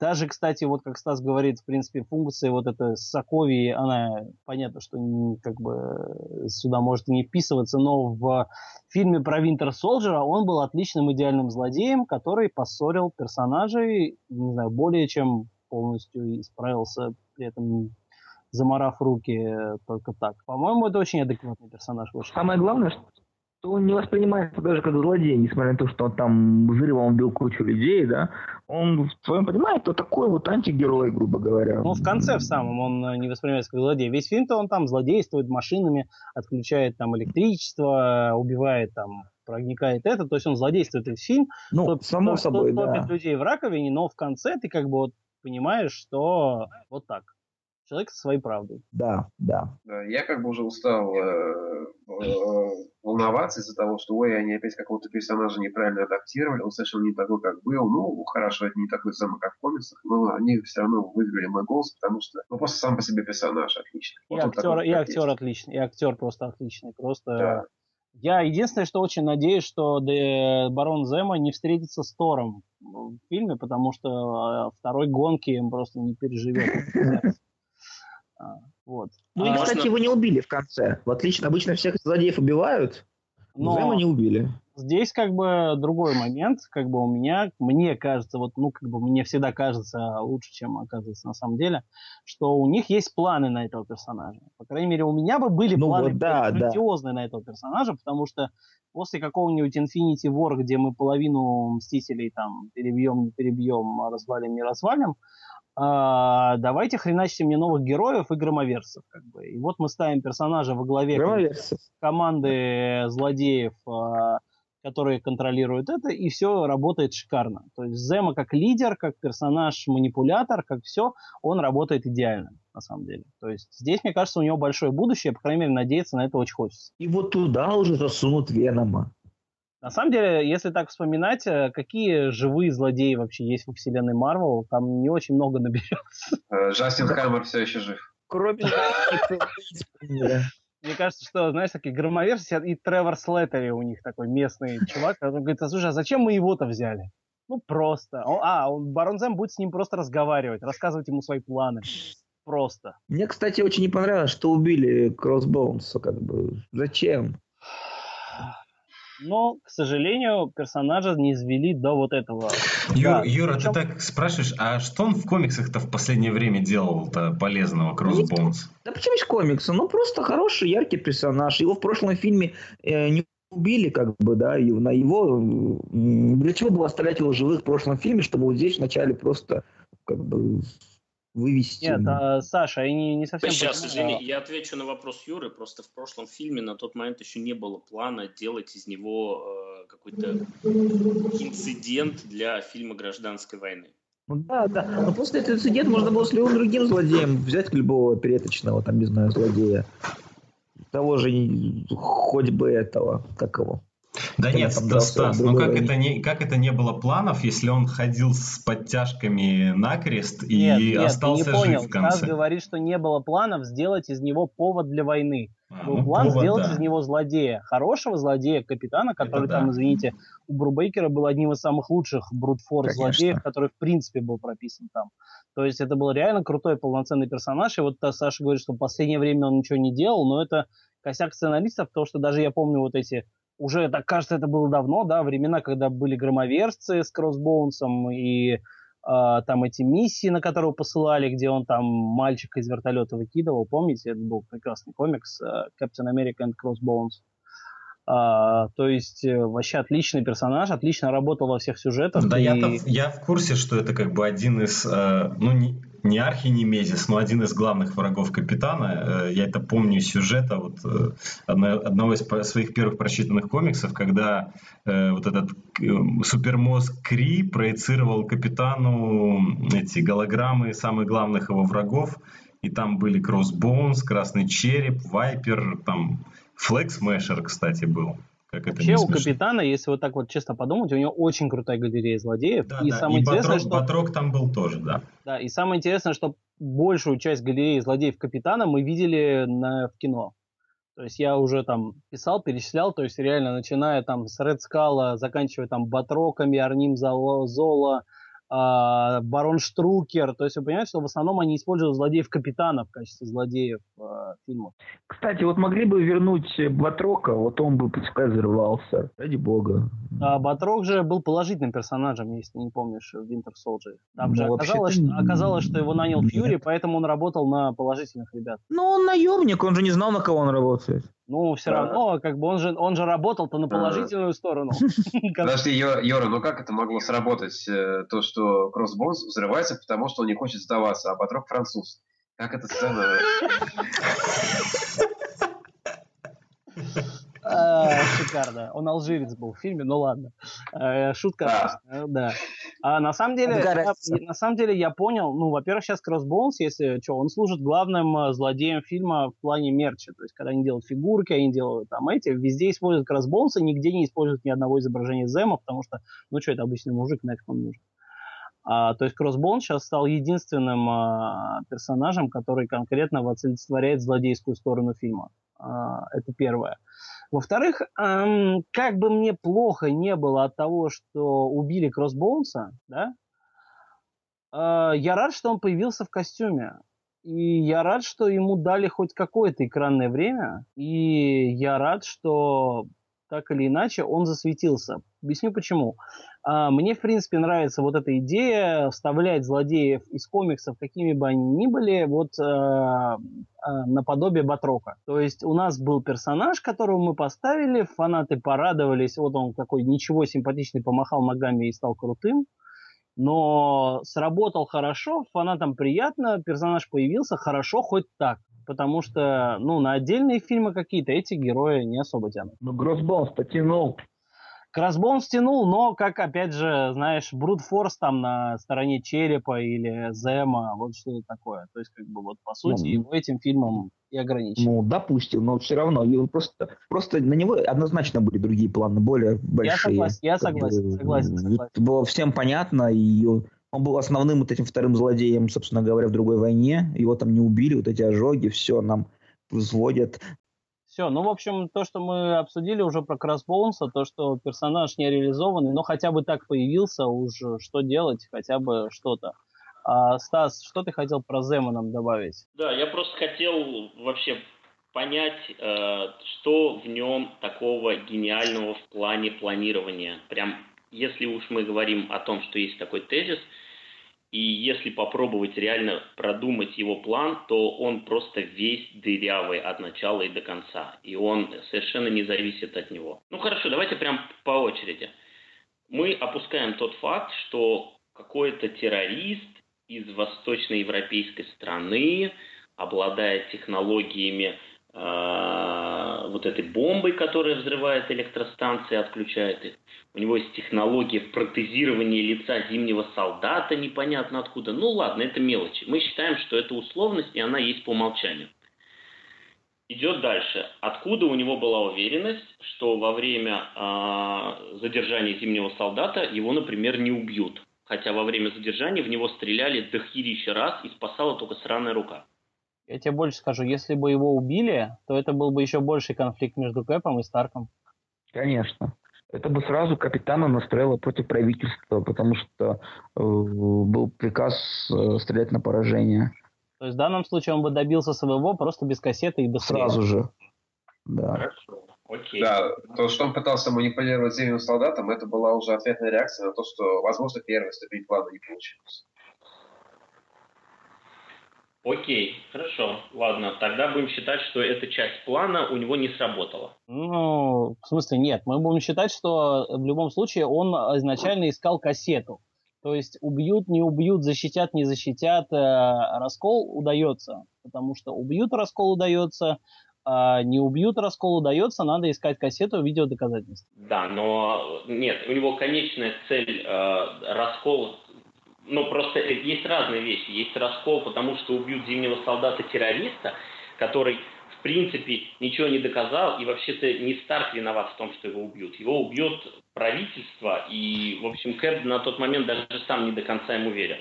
Он как бы подозревал... Не так, не, он пошел бы не против Старка. Кэп пошел бы против правительства. Нет, и это в любом случае раскол, пускай даже не, не со Старком. Он хотел рассказать Мстителей. Ну, я понимаю, но если говорю еще раз, если бы убили Баки в этот момент, Кэп пошел бы против правительства. Он бы не стал с ней подвязываться, на него работать. Может быть, он со Старком бы и не поссорился, но раскол бы все равно произошел. Да, учитывая, что там на стороне правительства и так или изначально был Роудс и так далее и тому подобное, то есть э, там без вариантов был бы исход тот же самый. Раскол ну, пиздец всему. Хорошо, ладно. В общем, этот момент я тогда опускаю. Давайте дальше. Мне показался немножечко, мягко говоря, притянутым весь выход на финал. Ему нужно было в финале чтобы он же... Вот какая его конечная цель была? Его конечная цель была, чтобы убили зимнего солдата, или чтобы они в конце все втроем к нему пришли? А, фу, скорее, я думаю, пришли. Я думаю, что скорее нужно было показать кассету. Вот последняя финальная цель – это показать кассету. Показать кассету. Откуда он был уверен, что его найдут и одни, и другие? Откуда он был уверен, что его найдет Железный Человек? Он, конечно, сбросил всю эту тему, что там э, он был, там инсценировал этот побег, ой, не побег, а допрос Хотя тоже это отдельная тема, как он знал, что допрашивать будет этот человек, как он его устранил, как он, ну ладно. Стас, это, это просто все, условность. да, это условность, и незачем это глубоко ну, копать. Вот ну. такой чувак, у которого Нет. есть возможности хера больше, он знает в курсе вообще всех технологий, в курсе планов всех э, организаций. Окей. Ну На да, мы, мы причем, ну как бы все его условности объясняются тем, что, ну там, конечно, на это очень делается мало акцента, но то, что он э, владеет полностью всеми файлами гидры. Абсолютно. Нет, об этом сразу говорится, и от того, что он да. владеет файлами гидры, у него есть э, выход на кассету, только это ему помогает. Ну, понятно, я говорю, это, не, это также не отметает, что он знает все, что знала Гидра и щит о других организациях, обо всех вообще. Ну, вообще-то файлы Гидры слили, и об этом как бы все знали, и в том числе об этом знало и правительство, уж, наверное, они могли контрмеры придумать, чтобы файлы Гидры не позволили их компрометировать. Ну, Хороший ладно. вопрос. Могло ли правительство само расшифровать файлы Гидры? Потому что Зема говорил, что расшифровало. Ну да, от Зема один гениальный, в правительстве сидят, короче, одни дебилы, и, и в Пентагоне, и нигде никто не мог расшифровать Стас, файлы вот давай честно, про правительство и дебилов давай при Саше не будем. Ладно, мне просто показалось абсолютно рандомным э, финальный вывод всех трех в одной точке. Подожди, а им не было не обязательно чтобы не приехать в эту точку. Он поехал в этот Улан-Батор, да, он Москву, взял эту запись. В Москву, да. Они прилетели, ну прилетели, показывал, не прилетели, он бы им ничего показал. Он бы потом эту слил, эту запись Старку в любом случае. Его смысл был взять запись, он за записью приехал. Тогда вся Ему не обязательно заключалась в том, что он просто хотел взять запись и все. В этом гениальность персонажа. Ну, то есть его гениальный план весь, вот прям, ему, я понимаю, гениальный план, если бы он реально продумал, чтобы они все, все были в этом месте чтобы они все были на взводе уже к этому моменту. То есть этот Стас, акт был как-то Стас, спланирован. Стас, там послушай, шаги. его, его план гениален э, ровно настолько, насколько гениальны сценаристы этого фильма. Вот и все. Ну, извините, мы говорим о том, что вот он такой гениальный продумывающий. Ну, в чем Да. гениальность? Ну, Вот то, что в итоге все пришло к тому, к чему пришло. В том, что он воплотил жизнь. Он воплотил план жизни, подожди. Он э, сделал практически невозможное. Не обязательно было всех собирать в одной точке. Не обязательно всех навострять. Что значит гениальный план? Он обычный солдат, стратег, да. Он там не супермозг э, за гранью каких-то возможностей. Вот сделал все, что мог. Его цель была не суперплан составить, а как бы свою месть совершить. В конце Он вообще хотел себя убить, да, методично, как бы. до- долго на износ всем этим занимался. Там э, за одним капитаном, как он говорит, следил Есть. целый год. Там за Старком, допустим, еще год. Прослушивал эти шифровки, то есть не прослушивал, расшифровывал там еще Всё- год, всё как бы допустим. так, да. То есть э, понятно, но здесь, здесь э, как бы единственное вот в чем минус, в чем мы видим вот этот минус создателей фильма, что все, все, все и злодей, и режиссеры решили все внимание сконцентрировать на Баке. Вот, прием. Ну да, да. Да, то есть это, конечно, Нет, да, ребят, это фей-. Я, я просто еще раз хочу понять. Вот у него был план, хорошо. Просто вот мы глобально абстрагируясь от внешних факторов. У него был план, как разрушить Мстителей, так? И у него Да. был план что, столкнуть Капитана Америки и Железного Человека? Да. Хорошо. И этот план в конечном итоге заключался в том, чтобы найти кассету, найти кассету и эту кассету показать Железному человеку, неважно в каком виде. Да. Гениальность заключается в том, что он придумал этот план. Ну, то есть в чем, в чем стратегическое планирование в данном случае? Ему повезло, что лучший друг Капитана Америки убил родителей Зимнего солдата. Вот Ну, он этот, он этот факт узнал, и он от этого факта плясал всю дорогу. Он весь на нем, на свой план построил на этом факте. я просто к чему говорю, что финальное вот это вот в том, что они все в одной точке сошлись. Стас имеет, Стас имеет в виду, что у него, что был такой повод, и типа хорошо, что был такой повод подвернулся. Но, с другой стороны, мы не знаем, возможно, он нашел бы другой повод какой-нибудь, столкнул их из-за той же Алой Ведьмы, как угодно. То есть э, из-за всего. Просто человек-стратег, он проработал такую версию в данном случае. Я к тому, что весь фильм, весь фильм и многие события, они пляшут специально, чтобы попасть и чтобы сработал максимально эффективно план Зема. Почему в конце все трое там появились? Потому что Старку об этом сказал Фелкон. И он прилетел. А если бы Старку об этом не сказал Фелкон, Зема бы там сидел бы и сидел, пришел бы Капитан Америка и э, Зимний солдат, и что бы Зема делал? Слил бы информацию Старку. Ну как он слил информацию? Он сидит в какой-то, блин, бункере старом, короче. Его тут же повязывают эти два героя. Кому он слил бы что? Ничего. Он бы просто им не раскрылся там в этом бункере. Он бы Ну, просто или убежал оттуда. У меня претензия в том, что у меня претензия в том, что э, как бы я не против этого плана, но я к тому, что все в фильме сходится не потому, что это спланировал Зема, а потому что куча внешних факторов и сценаристы работали на то, чтобы план Зема был максимально эффективно реализован. Чтобы Ну, вот они там за ними. А? Определенные обстоятельства сложились так, что получилось вот так. Так и бывает в жизни. Но это не значит, что если бы они не сложились так, гениальный план Зема бы не сработал. И в этом был гениальность. Он бы сработал в любом случае. Он сработал максимально эффективно, эффектно, потому что это кино. Потому что нужно. Но если и это было не кино, он бы сработал, не сработал, он бы сработал все равно. Просто в глобальном плане найти кассету и слить ее Старку, я не вижу ничего гениального. А в том, как это все было подведено и красиво в конце выведено, и он реально сделал это раскол, это получилось красиво, но в этом его заслуги не очень много. Но ну, на самом деле мы здесь можем начать обсуждать просто момент, что почему герой побеждает, потому что так хотят сценаристы. Почему Тони Старк победил огромного железного мужика в самом первом фильме? Потому что так хотели нет, сценаристы. Дело, нет, Но нет, серьезно, просто так? это более сложная схема. Такая же абсолютно схема, просто более сложная. Просто она сработала, да, вот по таким-то, то есть злодей сработал потому, что думал вот так вот. Он сработал так, потому что так хотели сценаристы. Поэтому ну, э, железный человек побеждает врагов, потому что так хотят сценаристы. Также можно провести параллель. Да, но здесь можно было какие-то рандомные, э, какие-то вот варианты, их нивелировать и сделать так, чтобы все зависело от Зена.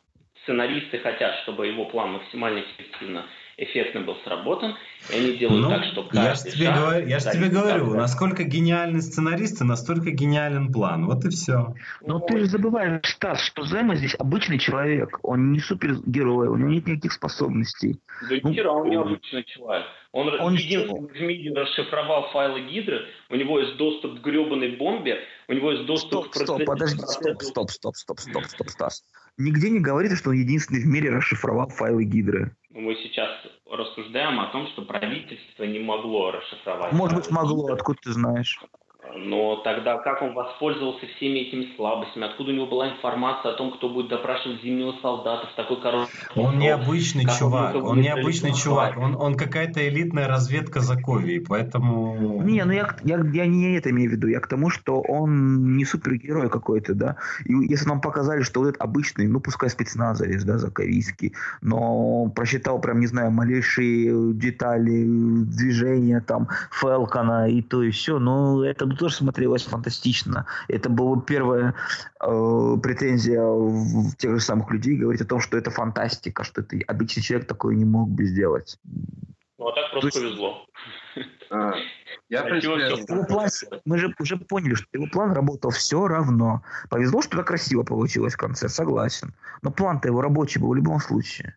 Жень, ты хотел что-то сказать? Пока. Да, я вот э, хотел бы поиграть э, в эти полусмешные видео how it should have ended, то есть как это должно было кончиться. То есть план Зема, на самом деле, он немножко такой рисковый. То есть представьте себе ситуацию, что они показывают Старку видео, в котором убивает его отца.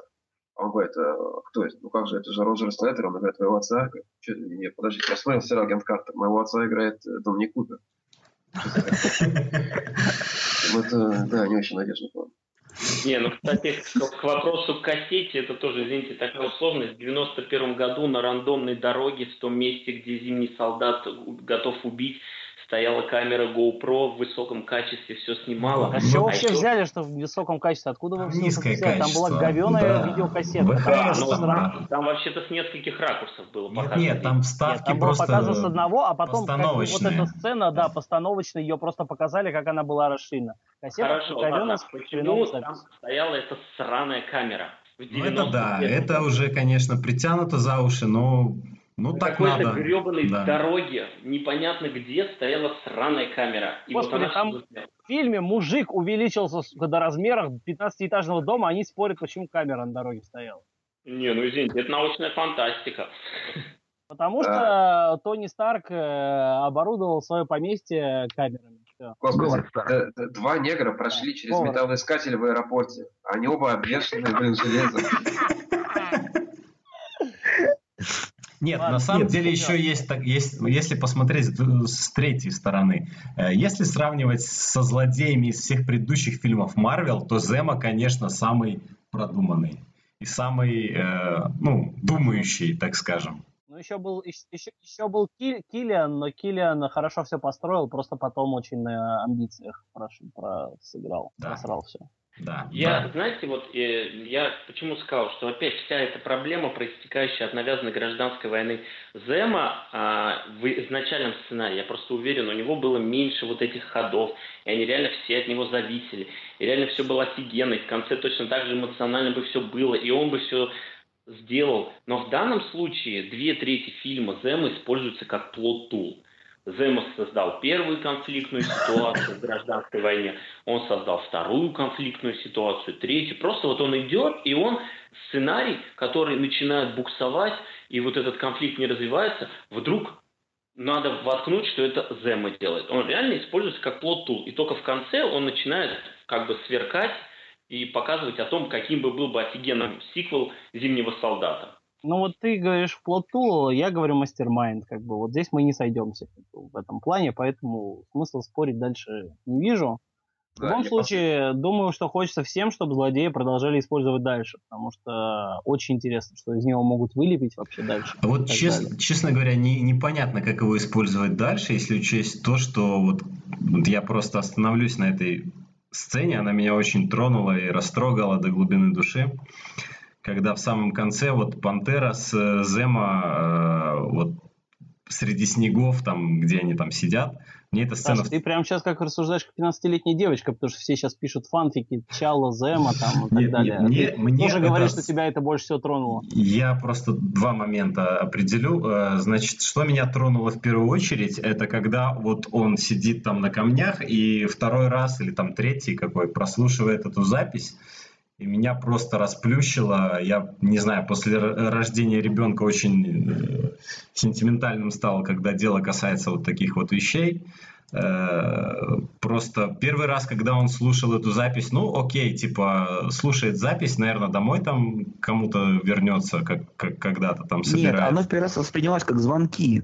Он ну, говорил как будто по телефону, ну, он слушал как бы, разговор. Да, не, ну там было понятно под конец, что это он слушает аудиопочту. Ну, так тоже бывает, как бы ты звонишь домой, там да, никого нету и слушаешь автоответчик. Это понятно. Да. И вот в конце, когда все это произошло, и когда э, вот он опять слушает на повторе вот это все, вот это все меня просто там накрыло капец.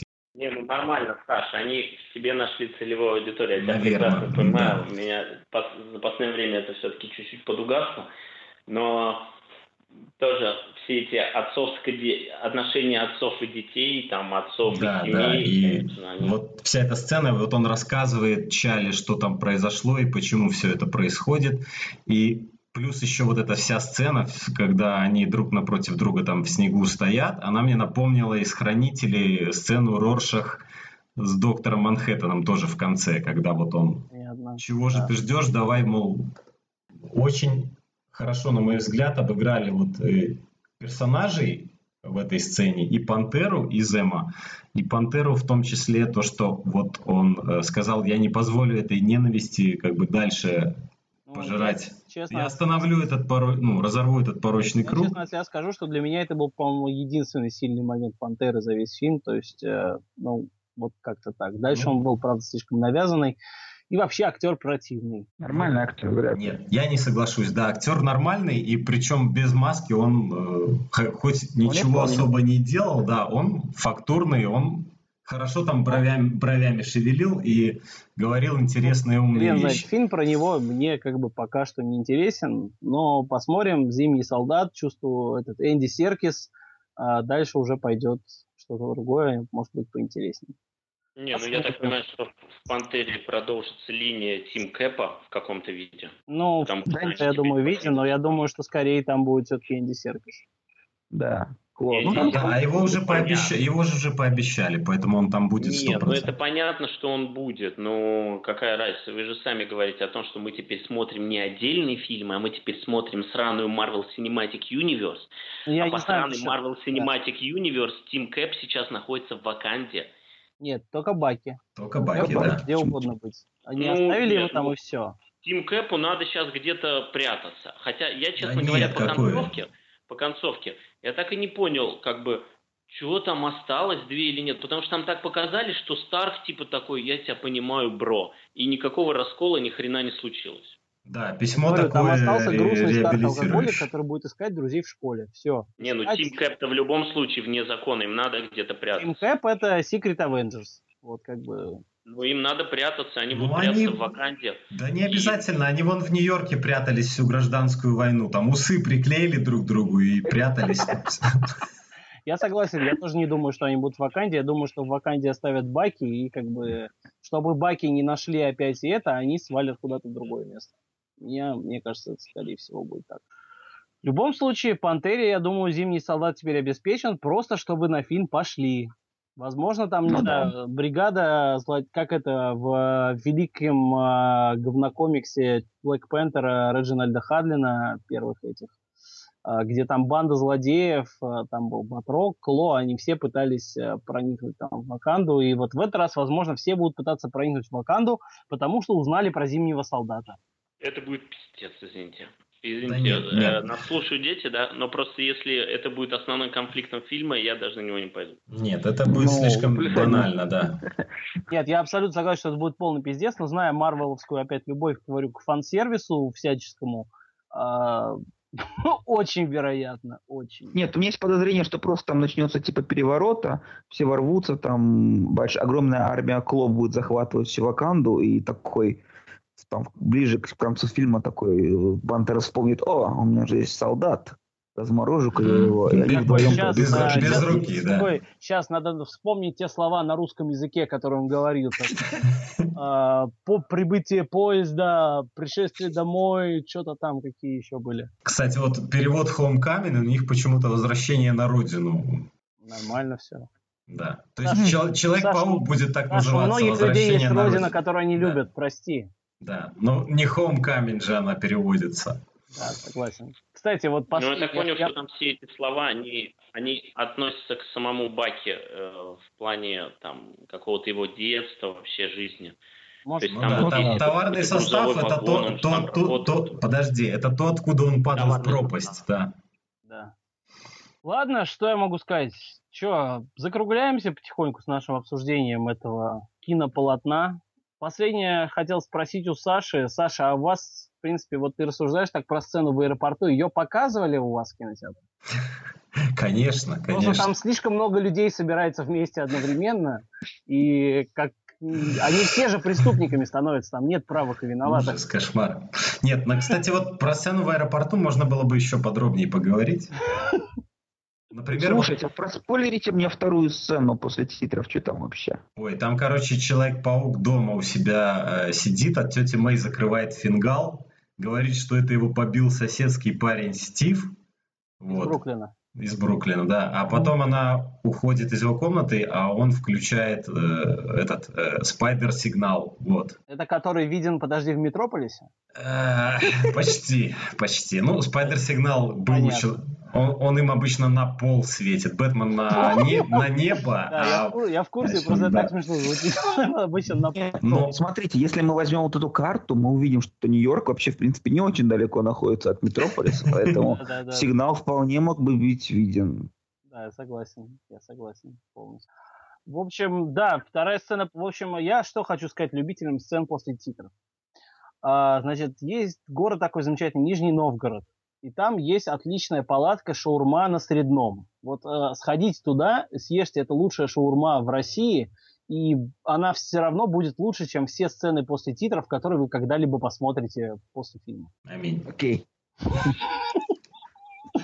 Я просто шаурму только что съел, вкусную. А я точно, кстати, ел шаурму. О, отлично. На обед. Отлично. Шаурма Avengers. Да. А что вкуснее, кебаб или шаурма?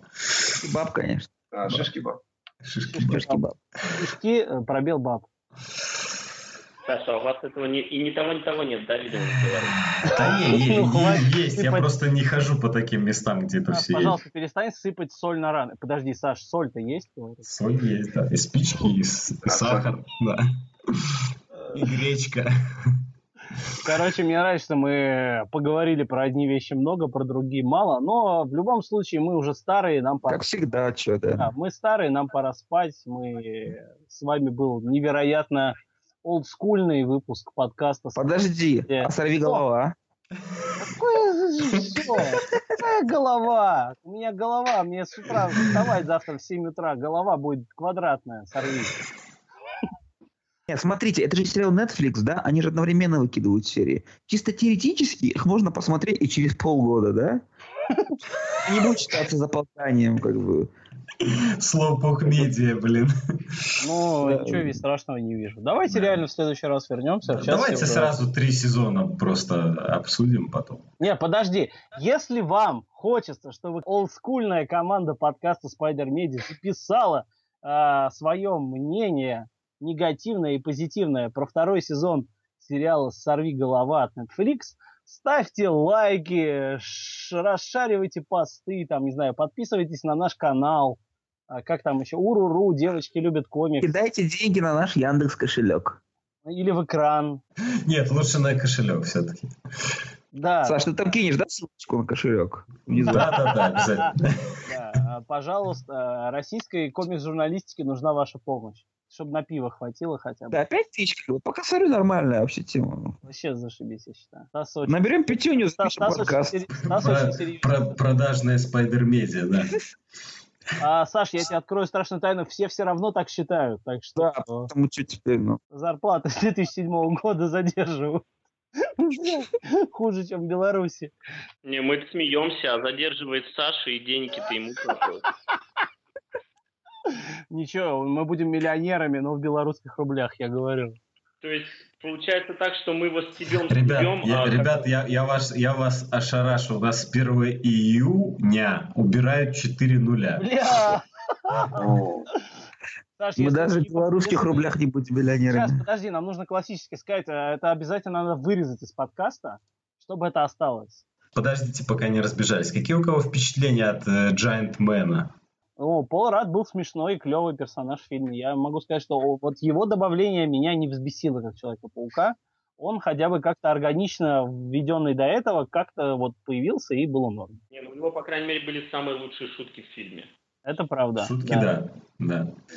Это самое. Но я к тому, что вот сам, сам момент превращения, вот э, его кто чего ожидал. очень рано, поэтому меня не А удивило, и, конечно. Саш, мне очень понравилось. Мне очень понравилось, как они вот а, на компьютере, я не знаю, как они это сделали, из обычного человека сделали большого.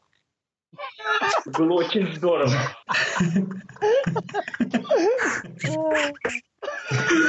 Да нет, дело-то не в этом, господи. Ну зачем так жестоко?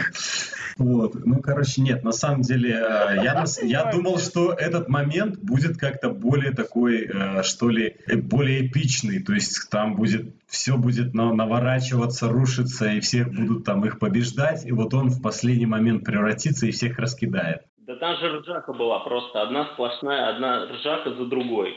Он такой, я знаю, как мне сделать диверсию. Сейчас, сейчас, у меня это ни хера не получалось. Тут он становится большим.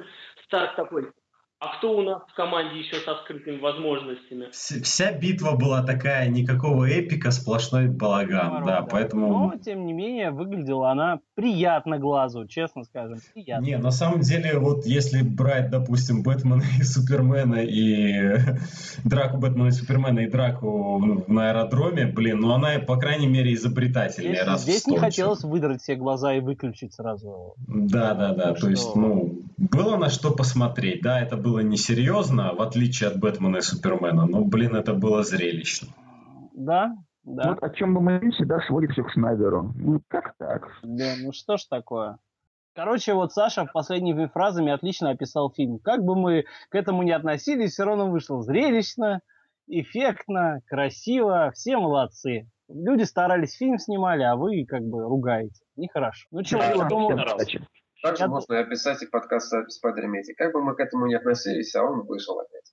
да, ура, давайте все поаплодируем нам же. Только Женя аплодирует. Ясно. Жидкие овации. Э, э, Это э, мусор, жи- жидкие овации. да, Женя, да? Это, я так сына шлепаю обычно. Ёп. Прости, а у него тоже жидкое после? Не, ну мы все знаем, как Саша воспитывает своего сына. Он ему читает БПРД э, Зомби, да. 1946. Вот. Как А. кажд- каждый, сука, вечер. Всё, друзья, Поэтому он не может заснуть, да. друзья, давайте мы реально уже все выходим за грань. Не, я, извините, я все-таки хочу понять. Саша, ты реально каждый раз, когда хочется похлопать, шлепаешь сына? Я не знаю, смотришь «Мстителей» в очередной раз, ну и на каждой сцене шлепаешь сына. Бедный сын. Ладно. Ну что, олдскульная команда прощается с вами, дорогие слушатели. Не забывайте кидать деньги на, на наш Яндекс кошелек, потому что нам всем уже ничего от вас не нужно, кроме денег. С вами были старожилы, все еще живые, э, люди, которые после многократных расколов и противостояний продолжают обсуждать киновселенную Марвел и верить в нее, наверное, или нет. А, с вами были Евгений Еронин. Да, был. Я сказал, был. Был. Как будто он все. А Юрий Коломенский. Всегда для вас. А Станислав, э, ненавижу фильмы Марвел Шаргородский. Он и комиксы ненавидит. Продолжаю ненавидеть. И Александр, жидкие овации Моисей. А то останови сына спаси. Да, и я, Роман Катков, э, тоже чем-то ну, все я занимался. А, спасибо всем. До встречи на фестивале «Комиссия», друзья, где мы обсудим судьбы комикс-журналистики. На самом деле нет. А, всем пока и хорошего времяпрепровождения перед вашим монитором.